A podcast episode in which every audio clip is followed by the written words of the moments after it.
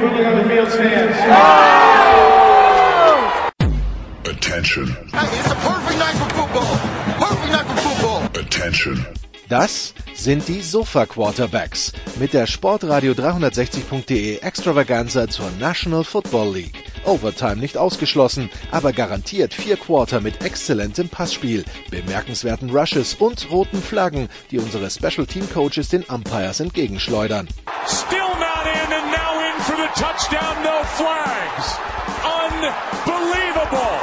Und hier ist der Mann, der Tim Thibault persönlich die Beichte abnimmt. Nicolas Martin. Let's go. We gotta go to work. Sport 360, die Sofa Quarterbacks. College Football sind wieder da. Woche 0 haben wir schon hinter uns. Und äh, ja, die, die ein oder andere Null steht auch noch. Und Woche 1 äh, steht uns unmittelbar bevor. Am Mitte, am äh, Donnerstag stehen, in der Nacht von Donnerstag auf Freitag stehen die ersten Spiele an.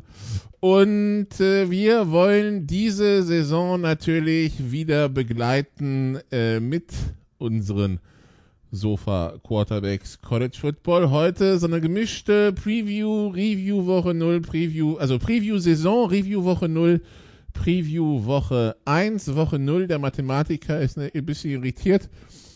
Unsere Soziologen in der Runde, äh, die schreiben wahrscheinlich auch über nichts. 30 Seiten. Sie haben schon geahnt, meine Sidekicks sind wieder on. Zum einen Jan Wegwert von Triple Option. Hallo Jan. Moin Moin, ich könnte diese Woche ganz gut drauf verzichten, aber hilft ja nichts. Und Christian Schimmel von der Draft.de ist auch dabei. Hallo Christian.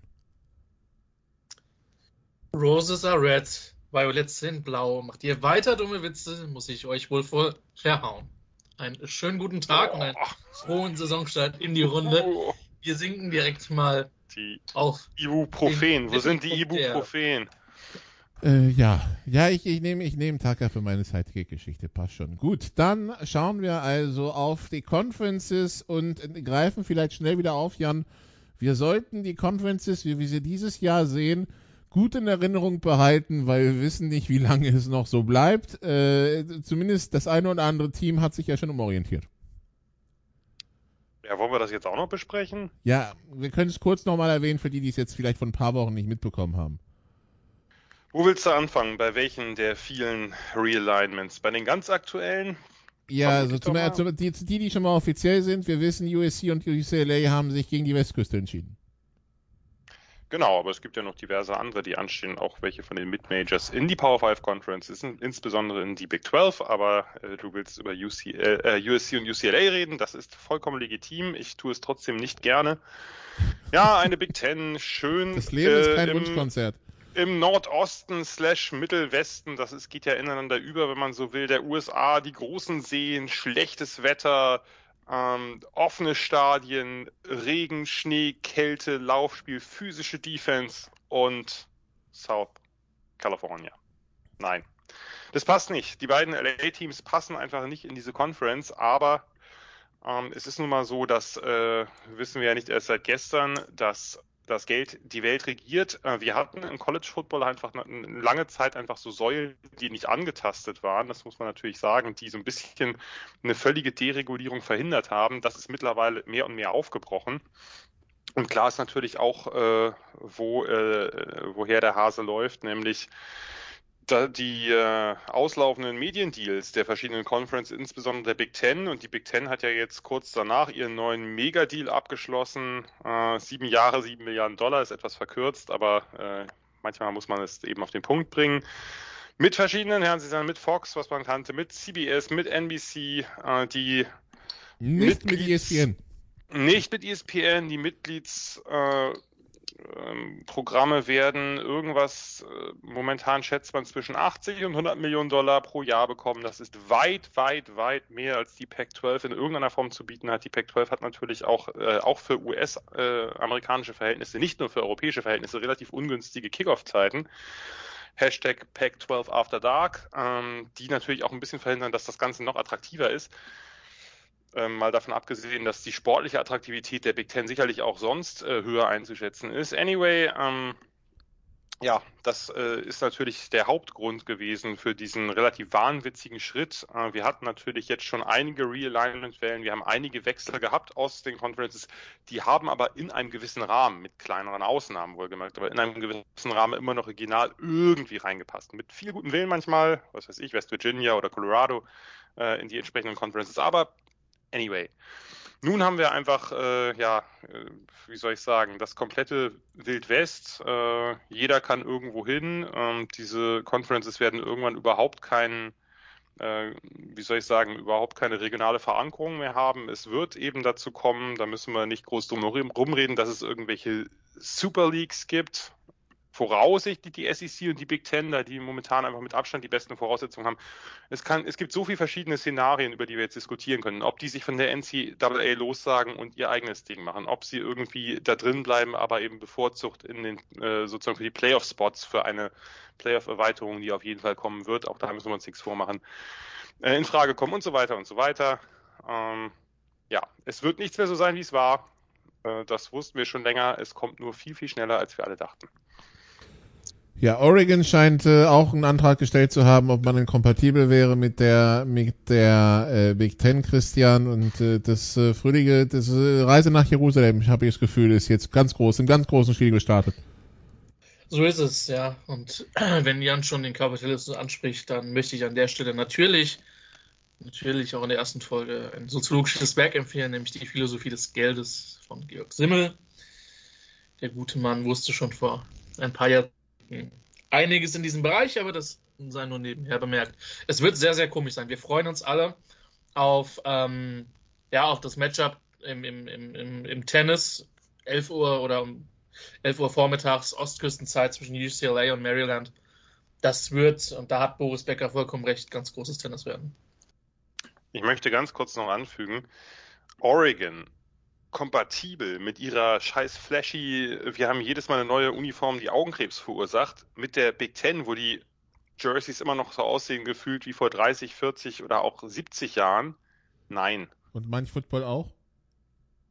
Ja, aber das macht es doch aus. Das ist doch das Tolle an diesen Conferences. Die Big 12 haben wir Offense ohne Defense. In der Big 10 haben wir oft relativ Fußlamme, nicht alle mittlerweile mehr Offenses, aber halt harte Defenses. Gut, die SEC hat so ein bisschen das Beste aus allen Welten. Aber genau diese Charakter Charakteristika der Conferences, die sind doch was Cooles. Klar sind die immer nur natürlich in einer Tendenz zu begreifen, aber dennoch, das, das macht was aus, das macht ein Gesicht und jetzt ist es irgendwie, ja, wird es irgendwann auch derselbe Einheitsbrei wie in der NFL werden. Okay. Die Begeisterung hält sich also in Grenzen. Nichtsdestotrotz die Conferences sind erstmal, ja, sind erstmal so, wie sie sind und äh, deshalb schauen wir auch äh, ein bisschen drauf und äh, ja, wo, wo, wo, fangen wir am besten an? Alphabetisch wäre es die ACC.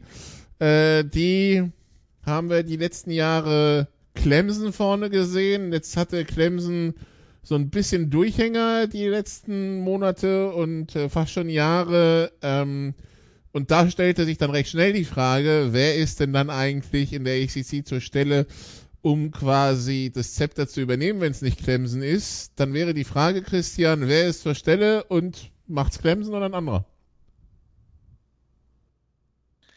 Zur Stelle ist grundsätzlich Boston College. Ähm, yes. Weil äh, Jeff Heffley da, da einen sehr, sehr guten Job macht und der auch ein Kandidat auf andere Headcoaching-Positionen war.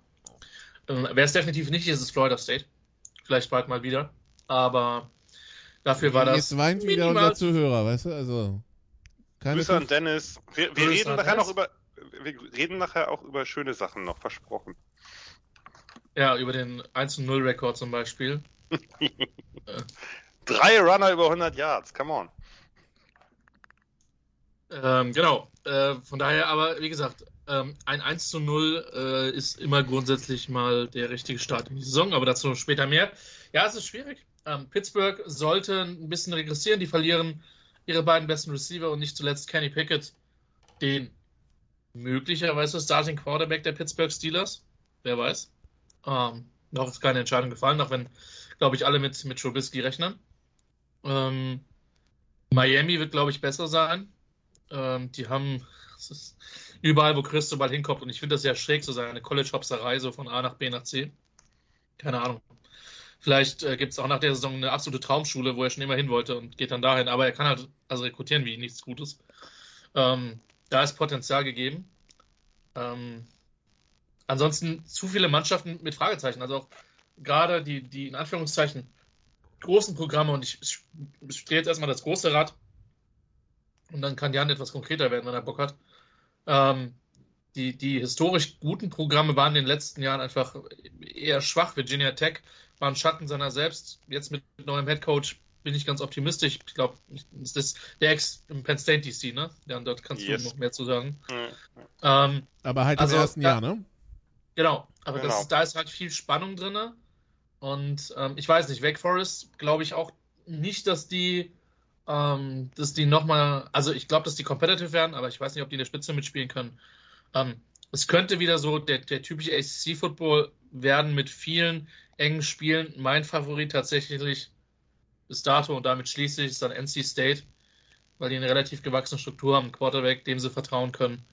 Die waren die letzten Jahre schon ziemlich gut und hatten, ähm, hatten ja auch diese, diese enge Partien gegen, gegen, gegen Clemson. Ähm, ja, also ich sehe NC State einen Tacken vorne, aber es ist, ähm, es ist relativ wide open mit der ACC. Und ich weiß auch nicht, wie gut es wird. Unterhaltsam wird es, ich weiß noch nicht, wie gut es wird. Also in, in, in NC State wäre die Atlantic genauso wie Clemson. Äh, siehst du, also wen siehst du da von beiden vorne? Und B wäre die Frage nach der Coastal, nach der anderen Division. Ja, fangen wir mit der, mit der Atlantic mal an. Also Clemson hat natürlich trotzdem, wir haben natürlich jetzt das große Ding, dass, äh, dass Davis, der, äh, dass das, oh, jetzt sage ich schon Dabus Sweeney, da war der Wunschvater des Gedanken, dass Brent Vanderbilt halt weg ist. ähm, und ups. Ja, das war wirklich, das war wirklich äh, sehr, Freuter. sehr, sehr freudsch. ja, aber äh, anyway, äh, also äh, Dabo Spinny ist natürlich noch da, muss ich halt überlegen, was mit seiner Offense passiert, die im letzten Jahr so grotesk abgestürzt ist. Äh, das lag sicherlich auch an er halt seine, seine hohen Vorschusslorbeeren auch aus, der, aus dem Jahr zuvor in diesem genialen Notre Dame-Spiel nicht, äh, nicht wiederholen konnte. Die O-Line war erneut schwach. Das Run-Game kam dann am Ende so ein bisschen bisschen in Schwung äh, mit, mit Shipley, mit ihrem Freshman Runner, der relativ talentiert ist. Die Receiver haben sie nicht gut durchsetzen können, aber da ist es, glaube ich, wirklich auch das Scheme. Ich meine, wenn du, wenn du jahrelang irgendwie T. Higgins und einen fitten Justin Ross hattest und hinten drin Trevor Lawrence und, und Travis Etienne, dann brauchst du nicht so viel hin und her Scheme, dann gewinnen deine Spieler einfach die One-on-Ones und das äh, passierte halt jetzt nicht mehr und das ist denen komplett auf die Füße gefallen. Was dabei ein bisschen unterging, ist, dass die Defense letztes Jahr ja, einen Wahnsinnsjob gemacht hat. Man kann es nicht anders sagen. Vielleicht sogar den besten Job innerhalb der ganzen gesamten Karriere von Venables bei, bei Clemson, weil sie eben überhaupt keine, ähm, überhaupt keine Unterstützung durch die Offense hatten. Und die Defense kommt halt, die ist natürlich jetzt, äh, die ist natürlich jetzt, muss man natürlich abwarten. Ähm, man hat intern befördert mit Wes Goodwin. Äh, das war natürlich bei Dabo Sweeney jetzt auch nicht so überraschend, dass er jetzt nicht sich irgendwo von, au von außen einen großen Namen holt, sondern eben versucht, jemanden, einen seiner Assistants, also von Vanderbilts Assistants zu holen, der eben dann das Ganze so ein bisschen weiterführt in dessen Sinne, wenn man so will. Ähm, das muss man natürlich abwarten, ob der dem gewachsen ist. Was man aber sagen muss, ist, die haben halt einfach eine, eine unglaubliche, eine unglaubliche D-Line. Ähm, die äh, mit, mit Miles Murphy und äh, Brian Brzee, zwei junge Spieler, die nächstes Jahr wahrscheinlich relativ hoch im Draft gehen werden, Tyler Davis und so weiter, Xavier Thomas kommt vielleicht noch irgendwann zurück, äh, Or Horror ist ein super Backup. Das ist, da ist Depth da, das ist, das wird eine richtig, richtig krachende Line dahinter mit Trenton Simpson, super Linebacker. Ich will jetzt nicht zu tief reingehen, aber wenn diese Front äh, ansatzweise das hält, was sie verspricht und was sie vom Talent her drauf hat, dann wird die vielen, vielen Teams in der ACC Probleme bereiten. Äh, muss man gucken, was mit der Secondary ist, muss man gucken, wie gesagt, die Offense ist das größere Fragezeichen, aber Clemson ist für mich ganz, ganz dick drin im, im Rennen erneut. NC State ist für mich auch so ein bisschen der Geheimtipp, da bin ich ganz bei Christian. Du hast es gerade angesprochen, Devin Leary, ein gestandener Quarterback, der im System ist, der ein bisschen underrated ist, hat super Receiver weiterhin, äh, insbesondere mit Devin Carter und, und eine gewachsene Defense, wo jetzt ja auch, äh, auch Wilson zurückkommt, der, der Top-Linebacker.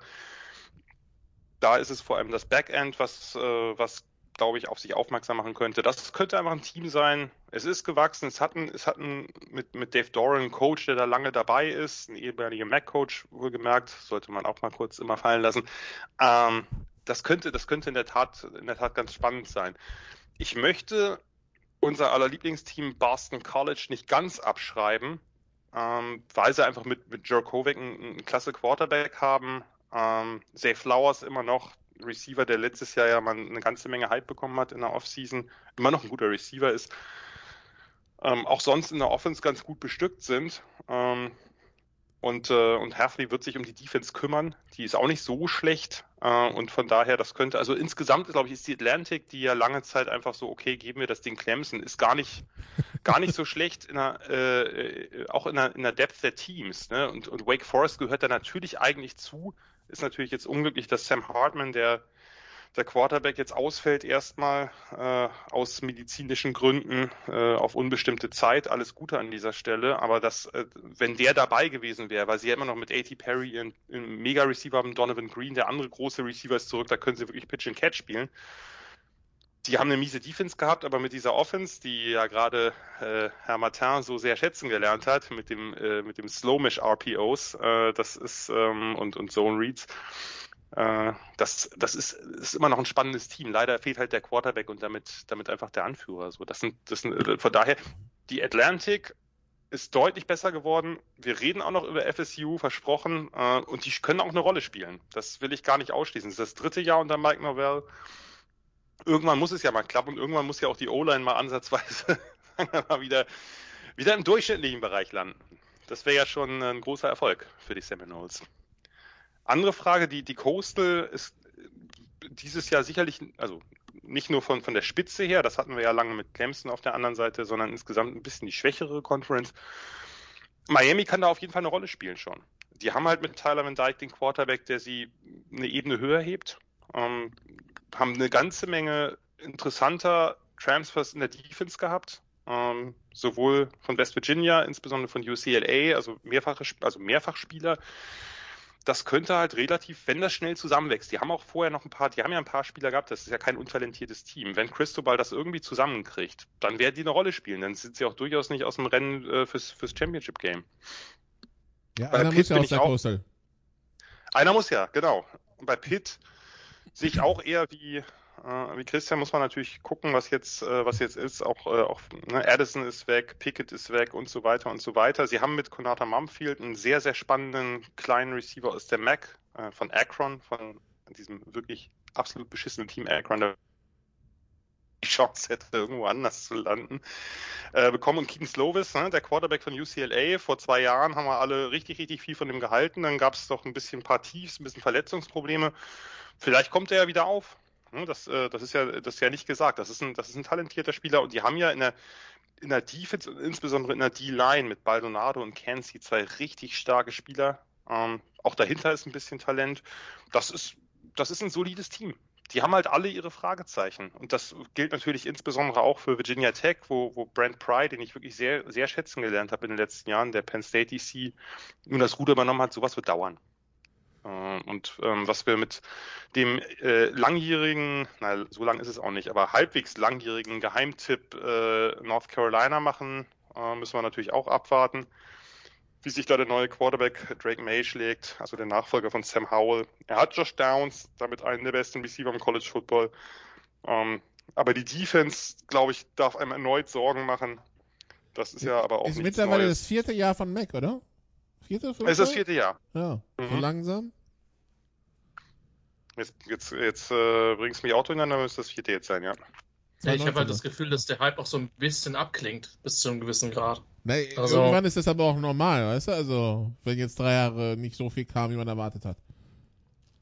Nee, vor allem nachdem am Anfang das sich ja ganz gut anließ, dafür, dass es eben, äh, dass er eben ein Team übernommen hat, was, was ja richtig, richtig unerfolgreich war am Ende unter Fedora. Und jetzt, äh, und am Anfang ging es ja gleich relativ gut bergauf, aber dann ja, nachdem alle Skillplayer außer Howell weg waren, äh, ist man ja so ein bisschen auf dem Boden der Tatsachen gelandet. Und äh, nun muss man halt gucken, dass man ohne so einen, so einen Top-Core halt gewinnen kann. Mit, mit OC Wegwert hätten, ja, hätten die halt die letzten drei Jahre zwei Siege mehr pro Saison gehabt. Mit OC? Ich? Niemals. Aber so, die Baseline ist für Longo. Die Baseline ist für Longo.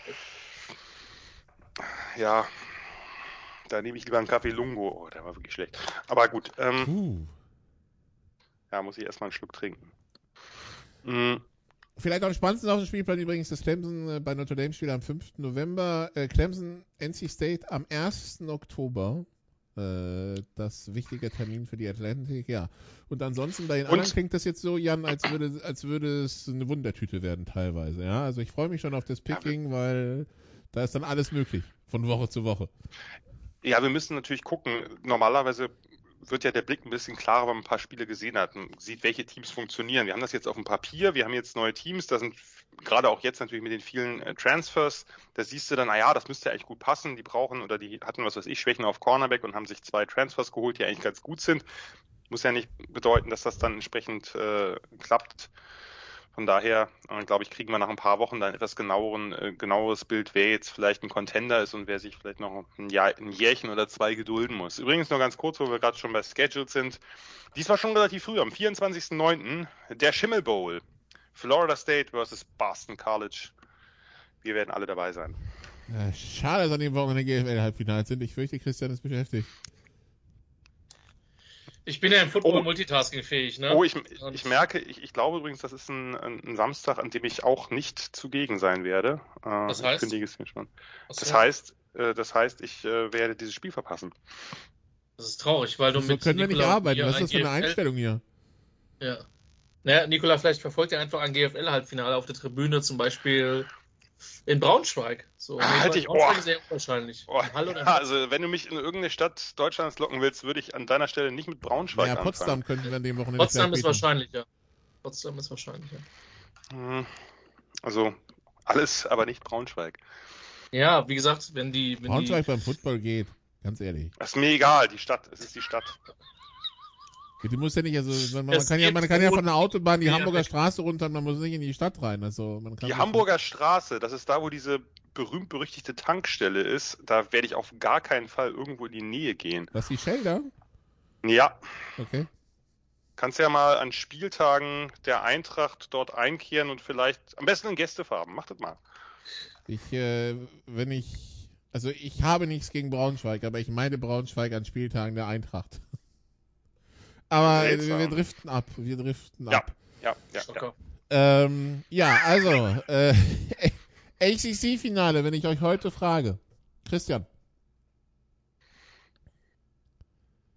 Sorry, das habe ich gerade akustisch nicht verstanden. ACC-Finale, wenn ich euch heute frage.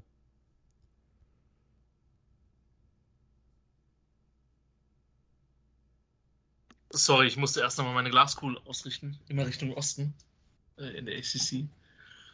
Also von dir aus gesehen ist die ACC Westen, aber ich meine nur. Nikola, Details. Also von mir aus Details- gesehen wäre sie gerade Osten. Christian, raus Ähm, damit jetzt. Ich setze nicht, ich setz nicht gegen Miami. Tatsächlich. Ich glaube, dass da zu viel Talent ist. Ja. Und dann gib mir, gib mir Clemson, trotz allem. Ich, der Wunsch wäre ja NC State, aber Clemson. Ähm, und Clemson zerstört natürlich dann die, dann die, äh, dann die Romanze in Miami, sofern man das romantisch nennen will, und gewinnt das, das Championship Game. Clemson dann, äh, ja, äh, Jan? Puh, ja, ich dachte, dass du NC State nimmst, dann kann ich Clemson nehmen. Soll ich jetzt NC State nehmen einfach? Ich meine, meine Tipps sind ja eh für die Tonne. Das äh, wissen die treuen Hörer und Hörerinnen schon seit vielen Jahren. Von daher sage ich, nee, dann sage ich Clemson. Meine Tipps für die Tonne sind, sage ich Clemson. Äh, ich würde ich würd in der Tat, hätte auch vorher gedacht, Clemson gegen Miami ist ein relativ äh, naheliegendes äh, Finale, aber ich würde auch nicht ausschließen, dass Pitt da eine Rolle spielt. Wie gesagt, je nachdem, wie, wie Slovis einschlägt und Pitt hat dann seinen OC nicht mehr. Ich durfte mir letzte Woche angucken, dass das nicht unbedingt ein Nachteil sein muss. Trotz seiner äh, sehr produktiven Offense äh, bei den Panthers im letzten Jahr. Ich denke, dass Pitt trotz äh, Slovis schnell an Fahrt aufnehmen wird, aber das wird nicht fürs Finale reichen. Schnell, Slovis. Habe ich da Oh, Sportspiel gesehen? oh, oh, Nikola, bitte. Aber sag mal, habt ihr irgendwie, wart ihr auf Entzug oder so? Ich bin mir nicht sicher, aber das, ich, ich frage lieber nach. Aber ja. Ähm, well. Gut. Also, äh, der ACC-Champion äh, in den Playoffs oder nicht? Nein. Nein. Nein. Nein. Gut. Weiter im Text. Äh, alphabetisch kommt, weil man es in, in, Zahlen schreibt, dann die Big 12. Das mag dem einen oder anderen jetzt äh, unlogisch erscheinen, aber äh, die Big 10 wird halt ausgeschrieben. Und dann kommt 1 vor T. Äh, die Big 12. Äh, wer einen Teil des Teams von Oklahoma vermisst, muss dann abends bei USC einschalten. Äh, da findet er dann wieder die vielleicht die fehlenden Teile. Ansonsten Oklahoma, Baylor, Texas natürlich mit äh, jetzt äh, den multiplen Transfers äh, Quinn Ewers und dann irgendwann äh, auch äh, in den nächsten Jahren Arch Manning. Ähm, ja, es gibt viele Themen in der Big 12, äh, nicht, nicht zuletzt auch, weil Oklahoma und Texas ja auch äh, zeitnah sagen Tschüss und auf Nimmerwiedersehen. Ähm, Oklahoma, also ein großer Umbruch. Über Venables habt ihr gerade gesprochen. Der ist jetzt also dort Head Coach ähm, bei seinem ehemaligen College. Reicht das für Oklahoma für die Krone, Jan, oder schnappt die sich wer anderes? Ja, sind auf jeden Fall im Rennen. Ich meine, das ist jetzt kein sehr gewagtes Statement, aber viel weiter will ich mich eigentlich nicht aus dem Fenster lehnen. Und ich sag mal so, Oklahoma wird mehr Fokus auf die Defense legen müssen.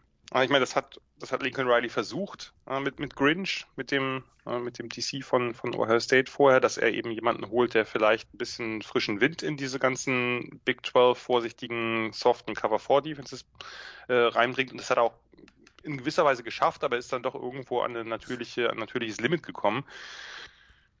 Jetzt haben wir mit Venables halt einfach einen der kreativsten Defense-Köpfe überhaupt ich hoffe ja wirklich sehr, dass er nicht zu sehr von diesen ganzen Aufgaben, die ein Headcoach so über das, äh, über das äh, engere Spielgeschehen hinaus hat, zu sehr vereinnahmt wird. Weil das, was eigentlich das Tolle war an ihm, ist ja, er ist für seinen Defense-Teil bei Clemson verantwortlich gewesen, hat sich irgendwie in seine Hexenküche gesetzt, da irgendwas gezaubert und am Wochenende konntest du es halt genießen.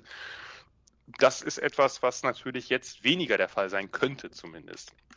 Er hat, das, das ist das Problem, er hat keine schlechte Defense da oder keine richtig schlechte Defense, aber eben eine, die doch ein paar Lücken aufweist. Gerade in der Secondary muss er halt wirklich ein bisschen schauen, äh, was da äh, was er da mit den Spielern anfangen kann, wie er da vielleicht die eine oder andere Schwäche verdecken kann.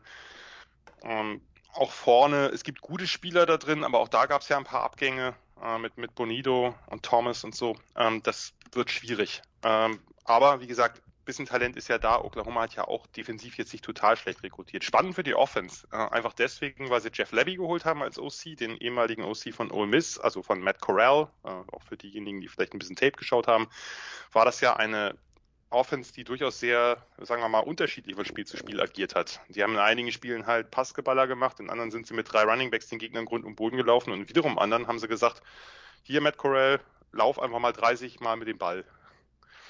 Und ähm, oh ja, ich erinnere mich. Das, das Ganze aber mit immer mit Tempo. Hurry up, hurry up, hurry up. Wirklich sehr, sehr schnell. Und wen haben sie jetzt als Quarterback sich geholt via Transfer? Dylan Gabriel, den Quarterback von UCF, der unter Josh Heupel damals natürlich also die absolute Warp Speed Offense gelaufen ist. Das heißt, das müsste eigentlich ziemlich gut passen. Die Offense hat weiterhin relativ viel Talent. Marvin Mims, der Deep, Deep Threat Receiver, äh, ist ja geblieben, überraschend, nachdem er sich kurz mal umgeguckt hatte. Theo Weiss ist geblieben und Eric Graham sind einen vernünftigen Running Back. Das, wenn die O-Line hält und die sieht so schlecht nicht aus, dann könnte das eine Offense sein, die trotzdem, auch wenn sie natürlich jetzt eine ziemliche Scheme-Umstellung hat, trotzdem relativ schnell funktionieren kann. Gerade eben in der Big 12. Frage ist, wie schnell kriegt Venables die Defense hin und davon wird, denke ich, abhängen, ob sie ganz oben angreifen können oder nicht. Das wäre jetzt so mein, mein Take zu den Sooners. Ähm, sind sicherlich einer der beiden großen Favoriten, äh, würde ich schon so sagen. Trotz der des anderen, äh, wie soll ich sagen, Matchups im letzten Championship Game mit Baylor und Okie State, ähm, würde ich schon Oklahoma wieder relativ weit vorne erwarten. Christian, siehst du das auch so? Wenn nicht, wer macht Oklahoma da streitig? Ja, es ist immer noch viel Talent in der Mannschaft, das darf man nicht vergessen. Das hat Jan ja auch gerade rausgestellt. Und ähm, auf Venables bin ich einfach sehr, sehr gespannt. Ähm, wir haben mit, mit Dave Aranda gesehen, dass es halt durchaus gut funktionieren kann, wenn jemand, der eigentlich über Jahre geile Defenses auf den Platz gestellt hat, nochmal, ähm, ich habe eh den Eindruck, dass du als Offensive Coordinator halt viel eher einen Shot als Head Coach bekommst als als DC. Der Sinn hat sich mir noch nicht erschlossen. Ähm, weil, also, ich verstehe, warum es so passiert, aber ähm, ich verstehe die Argumentation in der letzten Konsequenz dahinter nicht, weil letztlich sind es doch ähm, ähnliche Aufgaben und es geht dann vor allen Dingen um Menschenführung. Ja, Oklahoma ist, ist mit der Favorit. Ähm, Baylor hat ein bisschen Substanz verloren, auch Richtung Draft, ähm, wie natürlich einige andere auch. Ähm, Oklahoma State ist, ist jedes Jahr ein Fragezeichen für mich. Und ich habe nicht den Eindruck, dass sie, dass sie finishen können unter Gandhi. Das ist irgendwie so, das ist kein Problem. Natürlich ähm, können sie auch längst nicht so gut rekrutieren wie, wie die Sooners, aber auch das muss man jetzt einfach abwarten, wie das, äh, wie das unter Venables läuft. Von daher, also ich sehe Oklahoma ein Stück weit vor Baylor und Oklahoma State. Ähm, Texas ist mega spannend mit Quinn Evers. Ähm, ich glaube, Jan, du verfolgst halt noch einen Tacken mehr. Es war einer der meist gehypten College Quarterback Recruits der letzten Jahre. Ever sogar. Ever. Wirklich Der, ever. der hat auch schon mehr Also, Geld verdient als äh, wahrscheinlich US selbst, als selbst J. Reggie Bush. Als College-Spieler. Ja. ja. Ja. also, und ich meine, jetzt muss man sagen, dass der Quarterback-Raum von Ohio State halt immer relativ tief war. Stichwort Joe Burrow. Ähm, und ich bin wirklich gespannt. Texas kann rekrutieren und ähm, hat auch Talent gehabt. Ähm, wenn die nicht gerade Kansas irgendwie über den Weg läuft, können die auch eine sehr gute Saison spielen. ähm, das sind Und für sie mich sollten vier vielleicht-. Sie Ja? sollten vielleicht irgendwann merken, dass die Halbzeit nicht das Ende des Spiels ist. Das hatten wir ja letztes Jahr. Ne? Oh ja, nee, ist- wir haben gewonnen. Ah nee, ist noch eine zweite Halbzeit. Texas bei Oh ja. Kansas am 19. November. Ja, fett im Kalender eintragen, vor allen Dingen der Kollege Salamita. Ähm, ich, ich freue mich dann schon wieder, wenn es in, unseren Whats- in der WhatsApp-Gruppe leicht ru- rund gehen wird. Die sind für mich die Favoriten. da, da, dahinter, ehrlich gesagt, keine Ahnung. Es gab, ist auch heute das Gerücht aufgetaucht, das vielleicht nochmal zur Vollständigkeit. Also, was heißt das Gerücht nicht, sondern ähm, die Big 12 ist jetzt schon in Verhandlungen mit den TV-Anstalten bezüglich einer, eines TV-Deals. Und Teil dessen könnte sein, dass Texas und Oklahoma schon 2024 in, in die SEC gehen. Und das wird halt über dieser Konferenz schweben, zumal es ja jetzt ehrlicherweise, nachdem die beiden weg sind, noch keine Antworten gab. Also, Aber was Die zahlt Pac-12 denn da so? 20 Euro oder? Hm? Was zahlt wir denn so, wenn die so weg sind? 20 Euro? wenn es 20 Euro sind, kaufen wir bitte die Rechte, Nikola. Ernsthaft. Das, Ähm, irgendwann also- zusammen. Dann, dann Das hat setzen ja wir aber erstmal überall vernünftige Ja. DCs ein, ja? Einverstanden. Außer bei Ähm, Baylor. Ja. Ähm, der, der Punkt ist, es, hat, es ist ja im Realignment danach noch nichts Fixes passiert. Also weder die Pac-12 hat die Big 12 gefressen, noch umgekehrt. Ähm, von daher, das ist jetzt so ein bisschen ähm, so ein bisschen Mikado, wer den ersten Move macht, verliert. Und also ich bin gespannt. Sportlich wird es, glaube ich, interessant. OU der Favorit, ähm, aber eben auch mit einer Menge Fragezeichen. Gut, wir haben auch noch andere, wir haben auch noch einen interessanten Namen in der Big 12, Jan. Ähm, Nee, sag. Nicht? Was wie? Doch, doch, sag, sag. Ich wollte nur auch noch kurz was zu Texas sagen, weil Christian. Achso, dann sag Texas, dann, was, dann, dann schieben wir. Weil, weil, weil, weil Texas, also ne, man muss das nochmal vielleicht, also bei Quinn Ewers muss man das vielleicht nochmal gucken, der hat das perfekte, in Anführungsstrichen, 1.0000 Recruiting Rating bekommen, das äh, insgesamt, glaube ich, weiß nicht so, ich, sieben, acht Spieler in der Geschichte dieser Composite Rankings bekommen haben. Ein Quarterback, nämlich Vince Young, Texas Quarterback. Und äh, das heißt, der, der Hype ist in der Tat einfach abstrus groß. Und das ist natürlich auch etwas, was strahlen kann. Du hast es gerade angesprochen, Nicola. Arch Manning hat äh, für Texas committed. Wenn jetzt aber Ewers hier komplett abreißt, dann kann es durchaus sein, halte ich nicht für ausgeschlossen, dass sich Manning nochmal umgucken wird, weil er dann weiß, na gut, die nächsten zwei Jahre, beziehungsweise dann ja nur noch das nächste Jahr ist er nicht dran. Ewers hat ja eben diesen einen kleinen äh, Zwischenstopp bei Ohio State gemacht, äh, dort sich eine goldene Nase verdient und ist dann in seine Heimat zurückgekehrt. Aber das, diese äh, Offense, dass aber das US Star war, wusste er ja schon, als ich committed hat. Also wie die Musik Ja, ja, laufen wird, kann man sich ja natürlich. denken. Natürlich, aber das ist, das ist ja das Spannende immer, dass, dass Spieler das oftmals nicht tun, weil sie ein so großes Selbstbewusstsein haben, dass sie denken, sie spielen eh. Das ist immer, das ist immer wieder, dass, äh, dass Spieler auch bei noch zu einer Zeit, wo das wesentlich schlechter ging mit dem Transfer hin, dass die dann halt gerade Quarterbacks irgendwie sich für ein Team entschieden haben, wo es gerade Vater hatte, der, der ziemlich überzeugt hat. Da habe ich mich auch mal gefragt, warum, aber äh, so, so ist es immer mal wieder gewesen. Ähm, aber diese, diese Offense, die muss eigentlich die muss richtig zünden. Ne? Wenn, wenn Juas auch nur ansatzweise das zeigt, was, äh, was sein Talent offensichtlich ist, und natürlich muss man auch sagen, bei Juas gibt es ja nicht nur das Talent, sondern auch die Optik. Äh, mit diesem wunderschönen Fukuhila ist er natürlich sowieso Nummer eins.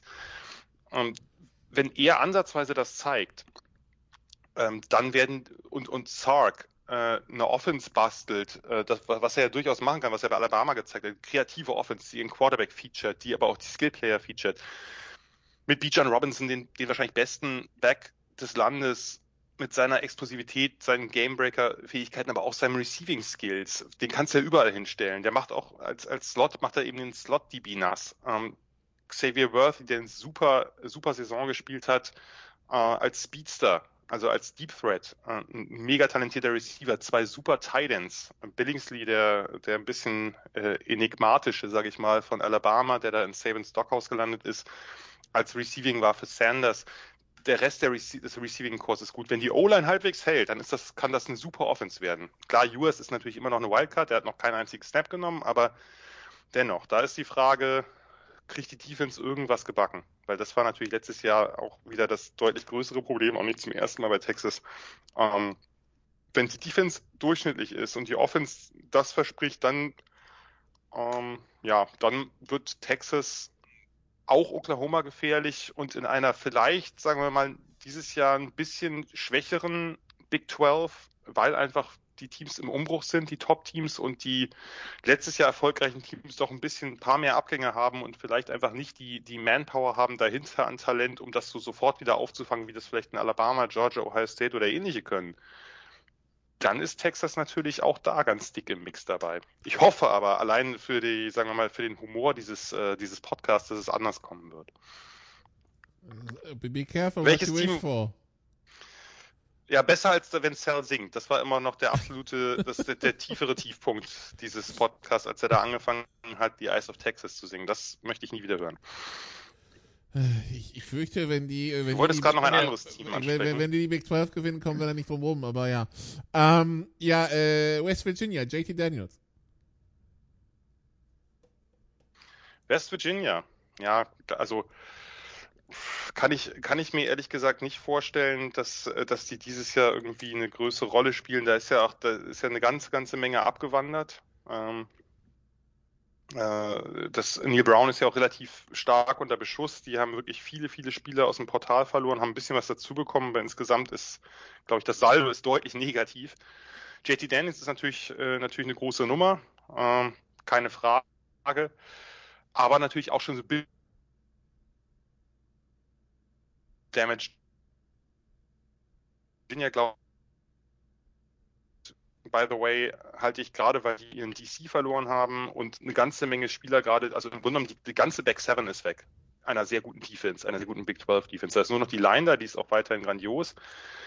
Aber die ganze, die ganzen, also alle Linebacker und D-Backs sind weg. Das halte ich für unwahrscheinlich, dass da uns geht, weil dafür ist die Offense zu inkonstant mit, mit Spencer Sanders. Das, äh, das wird, glaube ich, nix. Baylor, vielleicht ganz so viel verloren. Und die haben immer noch eine, die haben immer noch ein Scheme, was mehr über, über Scheme als über das Talent des einzelnen Spielers kommt in der Defense. Ja, also das ist ein unangenehmer Gegner. Das wird immer ein unangenehmer Gegner sein unter Aranda. Aber momentan, denke ich, hat das ist der, sagen wir mal, das Pendel ist doch wieder ein bisschen mehr zum, zum Talent der Top-Teams umgeschwungen. Das heißt, im Big 12-Finale, wo ja nicht nach Conferences gearbeitet, nach Divisions oder Conferences, wie man es nennen will, gearbeitet wird, sondern stumpf nach Tabelle 1 gegen 2, sehen wir Christian. Sorry, die erste Teil, Internet war kurz weg, der erste Teil der Frage habe ich nicht gehört. Jedes Mal, wenn die Fragen zu den Championship Games kommen, bist du weg. Ah, zwei Championship Games. Ja, Ja. Big 12. Oklahoma. Ich bin langweilig. Oklahoma. Gegen? Baylor. Oklahoma over Baylor. Und auch die Big 12 wird dieses Jahr kein Playoff-Teilnehmer stellen. Jan? Ich würde gern was anderes tippen. Ich würde mich über jede andere Power mehr freuen, aber ich komme nicht umhin, aufgrund dieser potenziell unglaublichen Offense zu sagen, OU gegen Texas. Ähm, ich möchte es nicht, aber ich halte es für nicht unwahrscheinlich, dass es so kommen wird. Aber insgesamt ist die Big 12 unwägbarer als die letzten Jahre und die letzten Jahre gab es auch schon Überraschungen mit Iowa State, mit Baylor, mit Okie State. Von daher warten wir mal ab, das äh, könnte relativ wild werden. Aber aufgrund dieser Wildheit, der, wie soll ich sagen, von mir vermuteten Wildheit, gehe ich auch davon aus, dass kein Team in den Playoffs landen wird. Okay, Baylor bei Oklahoma, 5. November übrigens. Und Red River müsste wie immer German Bowl sein, also 9. Oktober, äh, 8. Oktober. Von daher, ja. Gut. Dann Big Ten.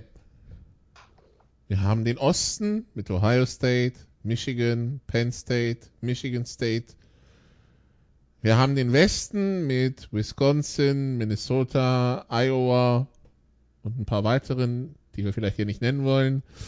Ähm, Ohio State, Michigan, äh, letztes Jahr natürlich der Kracher. Michigan, habe jetzt gesehen, ähm, Jim Harbaugh will zwei Quarterbacks einsetzen in den ersten zwei Spielen. Also ähm, Kate McMan äh, McNamara soll gegen Colorado State starten und JD McCarthy gegen Hawaii. Und dann Niemand weiß, wie die Zukunft ist, Christian. Das ist biblisch, sagte Habo. Bitte sehr. Übernehmen Sie, Herr Schimmel.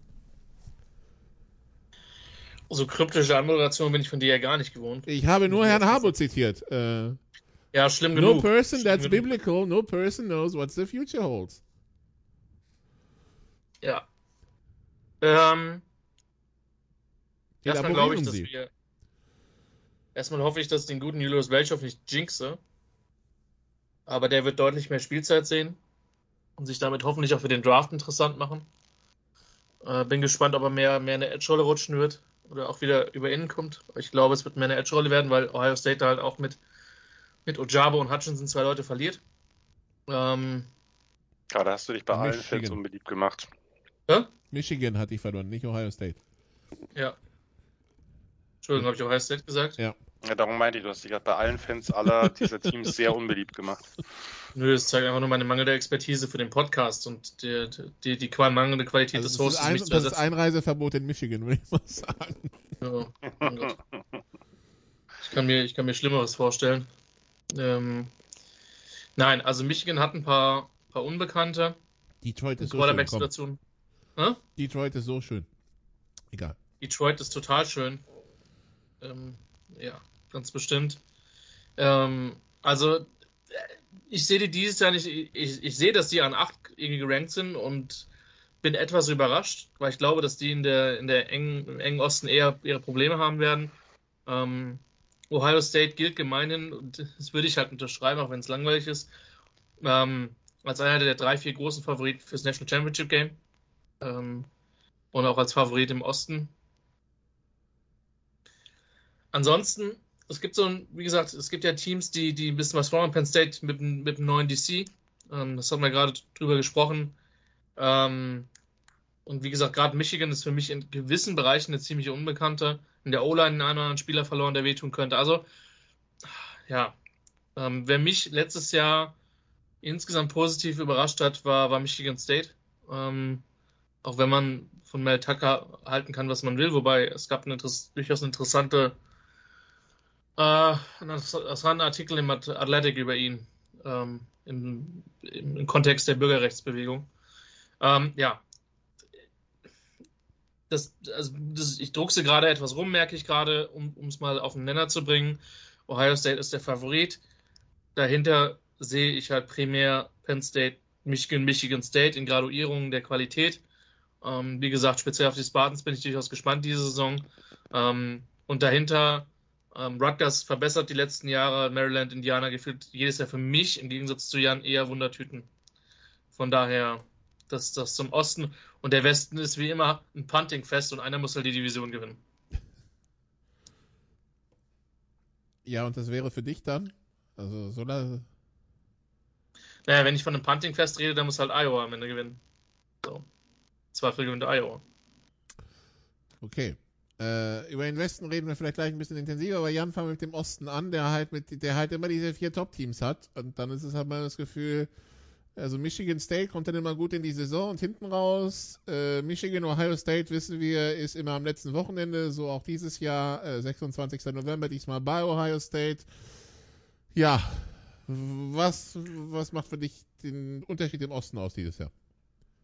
Für mich gibt es dieses Jahr eigentlich nur ein Top-Team im Osten, das ist Ohio State, was nicht daran liegt, dass die anderen Teams schlecht sind, dass Ohio State zumindest auf dem Papier so wahnsinnig gut ist. Also wir haben eine Offense, die meiner Meinung nach durchaus gut ist für einige Rekorde in der Big Ten. Ähm, mit, mit Stroud als Quarterback, der halt sich letztes Jahr wirklich super entwickelt hat, einer der Top Prospects ist mittlerweile. Einfach ein, ein Pocket Passer, der den Ball gut verteilen kann, der wahnsinnig akkurat ist, äh, der alle Ebenen des Felds bedienen kann, jetzt nicht den Monsterarm hat und auch nicht die größtmögliche Mobilität, aber das braucht er halt nicht unbedingt. Ein Receiver Core, was zwar zwei First Rounder verloren hat und trotzdem nicht wesentlich schlechter sein müsste oder äh, dürfte, was abstrus klingt, aber wenn du halt den zweiten und dritten Receiver verlierst und mit, mit Smith und Jigba halt den, den besten eigentlich immer noch bei dir hast, der im Slot einfach alles nass gemacht hat. Ich bin ein bisschen gespannt, ob sie ihn auch mehr aus dem Slot rausbewegen. Letztes Jahr hatten sie mit Wilson und Lave halt draußen einfach zwei gute Outside-Receiver, die auch gestandene Outside-Receiver waren. Da musste man halt äh, den jüngeren Smith und Jigba nicht unbedingt äh, viel hin und her wechseln lassen. Könnte sein, dass er ein bisschen mehr, äh, ein bisschen mehr geschoben wird, aber letztlich äh, ist der Innen natürlich auch ideal mit seinem, mit seinem Route Running, mit seinem Verhalten nach dem Catch, weil er genau da eben auch die Lücken, die Lücken findet. Marvin Harrison Jr., der Sohn von Marvin Harrison, der aber ganz anders aussieht und spielt als Marvin Harrison, weil er einfach ein ganzes Stück größer und ein ganzes Stück physischer ist. Hat im, Rose, hat im Rose Bowl angedeutet, dass der halt ein Monstertalent ist, Dahinter haben sie mit, mit Ekbukan, Speedster, mit Julian Fleming nächsten, ich glaube, der war auch ein Five-Star. Also dadurch, dass Brian Hartline, der, der Receiver-Coach, da einfach das, das absurdeste Talent rekrutiert, Jahr für Jahr, muss es nicht mal so schlimm sein, wenn die Spieler dann in die NFL abdüsen, weil dann die da hinten warten ja auch schon vielleicht ein, zwei Jahre. Ne? Und, äh, das, die sind jetzt dran und danach werden die nächsten dran sein. Und das wird, solange der da ist und solange Ryan Day da ist und solange diese Offense läuft, immer weitergehen. Dazu haben sie halt eine super O-Line erneut. Ähm, ein Top Running Back mit, mit Travian Henderson, der einfach ein krasser Big Play Runner ist der, wenn der irgendwo eine Lücke hat, dann ist er halt weg. Wie willst du, wo willst du diese Offense stoppen? Das ist, ich weiß es nicht. Ich weiß es wirklich nicht. Die sieht für mich schwer zu bezwingen aus. In den letzten Jahren hatten wir immer wieder Probleme mit der Defense, insbesondere mit der Run-Defense. Ähm, jetzt haben sie sich halt mit Jim Knowles von Okie State halt einen, einen Top-Koordinator meiner Meinung nach geholt. Das wird einen Moment brauchen, weil der eine ganz andere Defense spielt als die, die vorher gespielt haben bei Ohio State. Im, er spielt immer Big Nickel mit drei Safeties, die sehr spezifische Aufgabenbereiche haben. Ohio State hat vorher die Safeties relativ weit aus dem Spiel genommen, eine Zeit lang sogar nur mit einem gespielt und dafür in der Base mit drei Cornerbacks. Das wird halt eine Umstellung sein. Sie müssen gucken, dass ihre super talentierte D-Line endlich mal mehr durchkommt. Das heißt, da muss Konstanz rein. Die Linebacker, da gibt es einen riesen äh, Pool an Kandidaten, da können sie die ersten Spiele schön rumtesten, so ein bisschen wie Harbour bei seinen Quarterbacks, nur vielleicht mit ein bisschen anderen Wording. Ähm, anyway, das ist, also wenn der, wenn der Knowles diese Defense auf einen leicht überdurchschnittlichen Bereich bekommt, dann ist Ohio State für mich ein ganz, ganz heißer Meisterschaftskandidat. Und ich würde sie nicht weit hinter Alabama einordnen, wenn überhaupt. Also mit dieser Offense bist du ganz, ganz oben dabei. Und darum glaube ich auch nicht, und das hat nichts mit, mit der Qualität der anderen drei vermeintlich Top-Teams zu tun, dass die da nicht keine Chance haben werden. Also Michigan äh, hat beide Koordinatoren verloren. Sie haben versucht, möglichst äh, mit einer einmal einer internen Beförderung, einmal einem, quasi einem Scheme-Fit halt neue Koordinatoren ranzuschaffen, die, äh, die eben Kontinuität gewährleisten, die, die genau diese Offense und Defense so weiterlaufen lassen. Ich weiß nicht genau, ob das in der Offense nochmal so klappen kann, weil das hat einfach, da hat alles gepasst. Die hatten die beste O-Line des Landes, nicht die talentierteste, aber die als Einheit beste. Da sind ein paar Spieler abgegangen. Sie haben sich jetzt einen interessanten Transfer of Center dazugeholt. Nur normalerweise kriegst du das nicht wiederholt und sie haben halt mit Hassan Haskins nicht mehr diesen, diesen Bellcow. Ne? Sie haben einfach ja einen, einen Powerback gehabt, der der das, der Ball und Uhr kontrolliert hat und eben dazu dafür äh, gesorgt hat, dass McNamara, der Quarterback, letztlich ein bisschen Verwaltertätigkeiten haben musste. Und das wird jetzt, glaube ich, mit den, mit den kleineren Backs nicht mehr funktionieren. Die müssen sie mehr ins Passspiel einbinden. Das bietet die Chance, die Offense ein bisschen zu öffnen. Vielleicht eben auch mit dem, mit, mit dem zweiten Quarterback JJ McCarthy, der, der das größere Talent ist, besserer Arm und halt auch sehr mobil. Das heißt, da könnte man eben auch Quarterback-Läufe ein bisschen einstreuen lassen. Im Receiving haben, kriegen sie ihren besten Mann Ronnie Bell zurück, der letztes Jahr nach dem ersten Spiel da ausgefallen ist. Der Rest sieht okay aus. Das ist, das kann, das kann eine vernünftige Offense werden. Die muss vielleicht ein bisschen anders aussehen, ein bisschen anders designt werden, aber die ist jetzt trotzdem natürlich kein, nicht vergleichbar mit was, dem, was Ohio State da hat.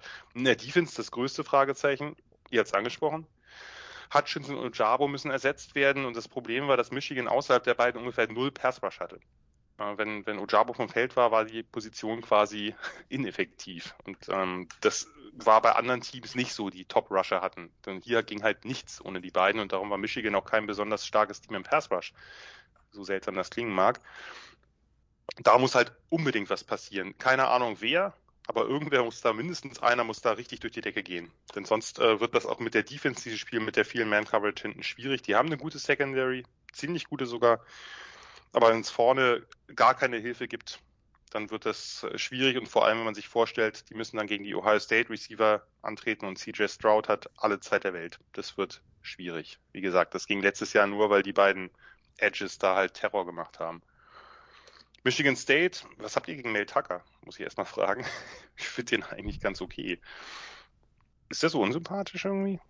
Ich habe nicht gesagt, dass sie unsympathisch sind. Ich nee, habe nee, gesagt, nee, dass es zum Ende Christian. hin, dass es zum Ende hin immer, ja. Ja, das. Nein, nein, nein, nein, nein. Ich habe gar nichts unsympathisch. Ich habe, das gibt eine bemerkenswerte Story zu, zu Mel Tucker in dem Athletic, was mich eher positiv ähm, äh, auf ihn blicken lässt. Ehrlich gesagt, ich bin ja nicht biased oder so. Ähm, nee, das war eher eine bemerkenswerte Story, wo es tatsächlich darum ging, dass Okay. ähm, Es, Das es wär klang zu- so. Hm? Man, kann von, man kann von ihm halten, was man will. Es klang so, so ja, es ist ein negativer. Nein, ich kann sportlich von ihm halten, was man Ach so, die ja, okay. Ähm, da da gibt es einige Fragezeichen, wobei ich finde, dass er schon MSU in ein paar Sachen stabilisiert hat. Auf einer charakterlichen Ebene kann ich ihn natürlich nicht einschätzen, aber das, was ich da gelesen habe, klang auf jeden Fall sehr gut und sehr, ähm, ja, nicht so, nicht so nach Scheuklappen. So, ähm, Ja. Sondern im Gegenteil sehr nachdenklich und Er rekrutiert natürlich auch stark, jetzt rein sportlich Ja. betrachtet, zudem. ja. Ja, aber deswegen- spannendes. Ja, nee, sag du. das kann sogar, das kann halt sogar nochmal über das Level hinausgehen. Es, ist, es wird immer schwierig sein, die, die, die zu ranzugehen und ich weiß gar nicht mehr, wann das war, dieser, dieser Playoff-Run, wo sie Ohio State im letzten Spiel halt schlagen und dann halt von Alabama abgeschossen werden. Aber hey, immerhin Playoffs. Zu null, wenn ich mich erinnere. Ja, das war, das war, das war nicht schön, aber immerhin da mal hingekommen, ja. Und ich, ich, wie gesagt, es ist ein Programm, was ich jetzt, wie gesagt, mein Fansein existiert ja nach wie vor nicht im College Football. Aber das ist, wenn du mir sagst, welches Programm schaust du dieses Jahr in der, in der Big Ten eher an, dann wäre es vermutlich Michigan State. Mhm, was höre ich denn da? Nein, aber kurz vielleicht äh, auch mein Take zum Team. Äh, war, war eine super Überraschung letztes Jahr, hat ja keiner damit gerechnet, dass die so, dass die so steigern, dann nur ihr Six Bowl erreichen, die den auch gewinnen, wenngleich das dann gegen ein picketloses Pit war.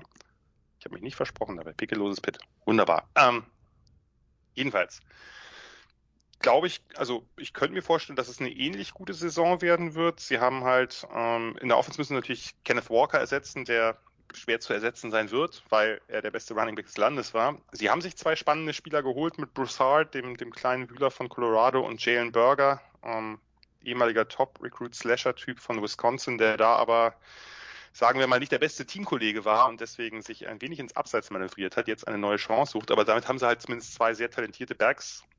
Bur- Burger, Burger spielt Running Back. Ja, Ist eher ein O-Line-Name, aber gut. das stimmt. Aber, die, aber ich finde, Naja, wenn er acht Jared Touchdowns Horst- macht, ist halt ein 50-Burger, ne? Aber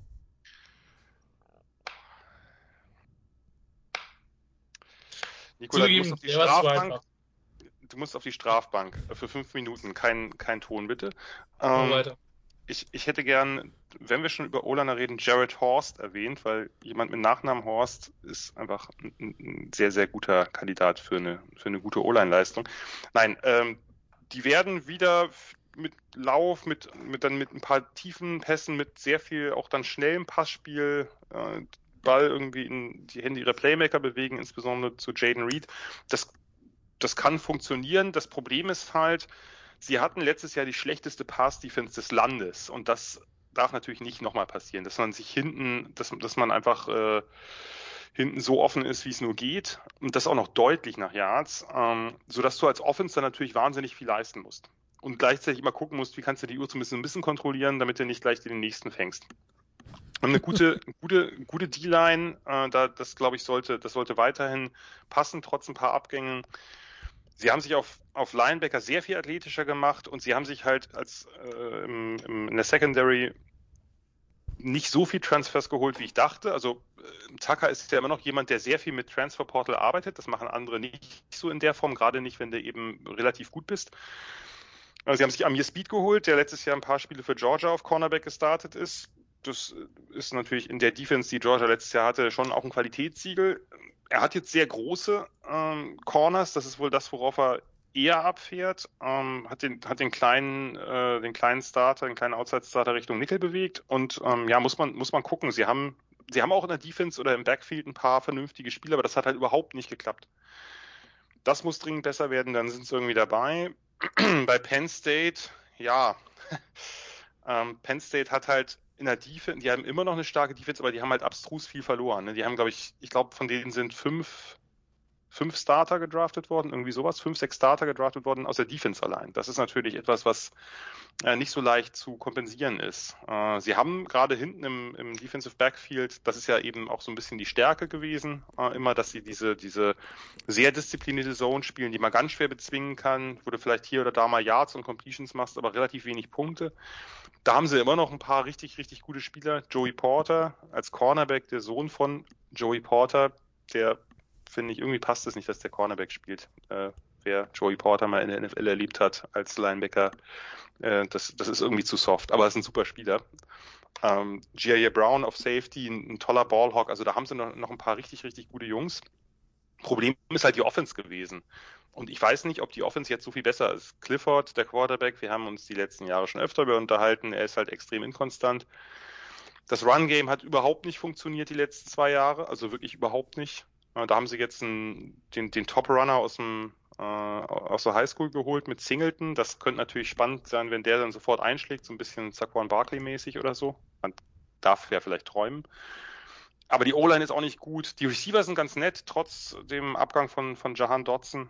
Ähm, mit, mit Parker Washington im Slot, ein relativ cooler Typ. Tinsley, der von, von Western Kentucky gekommen ist, von dieser Monster-Offense da.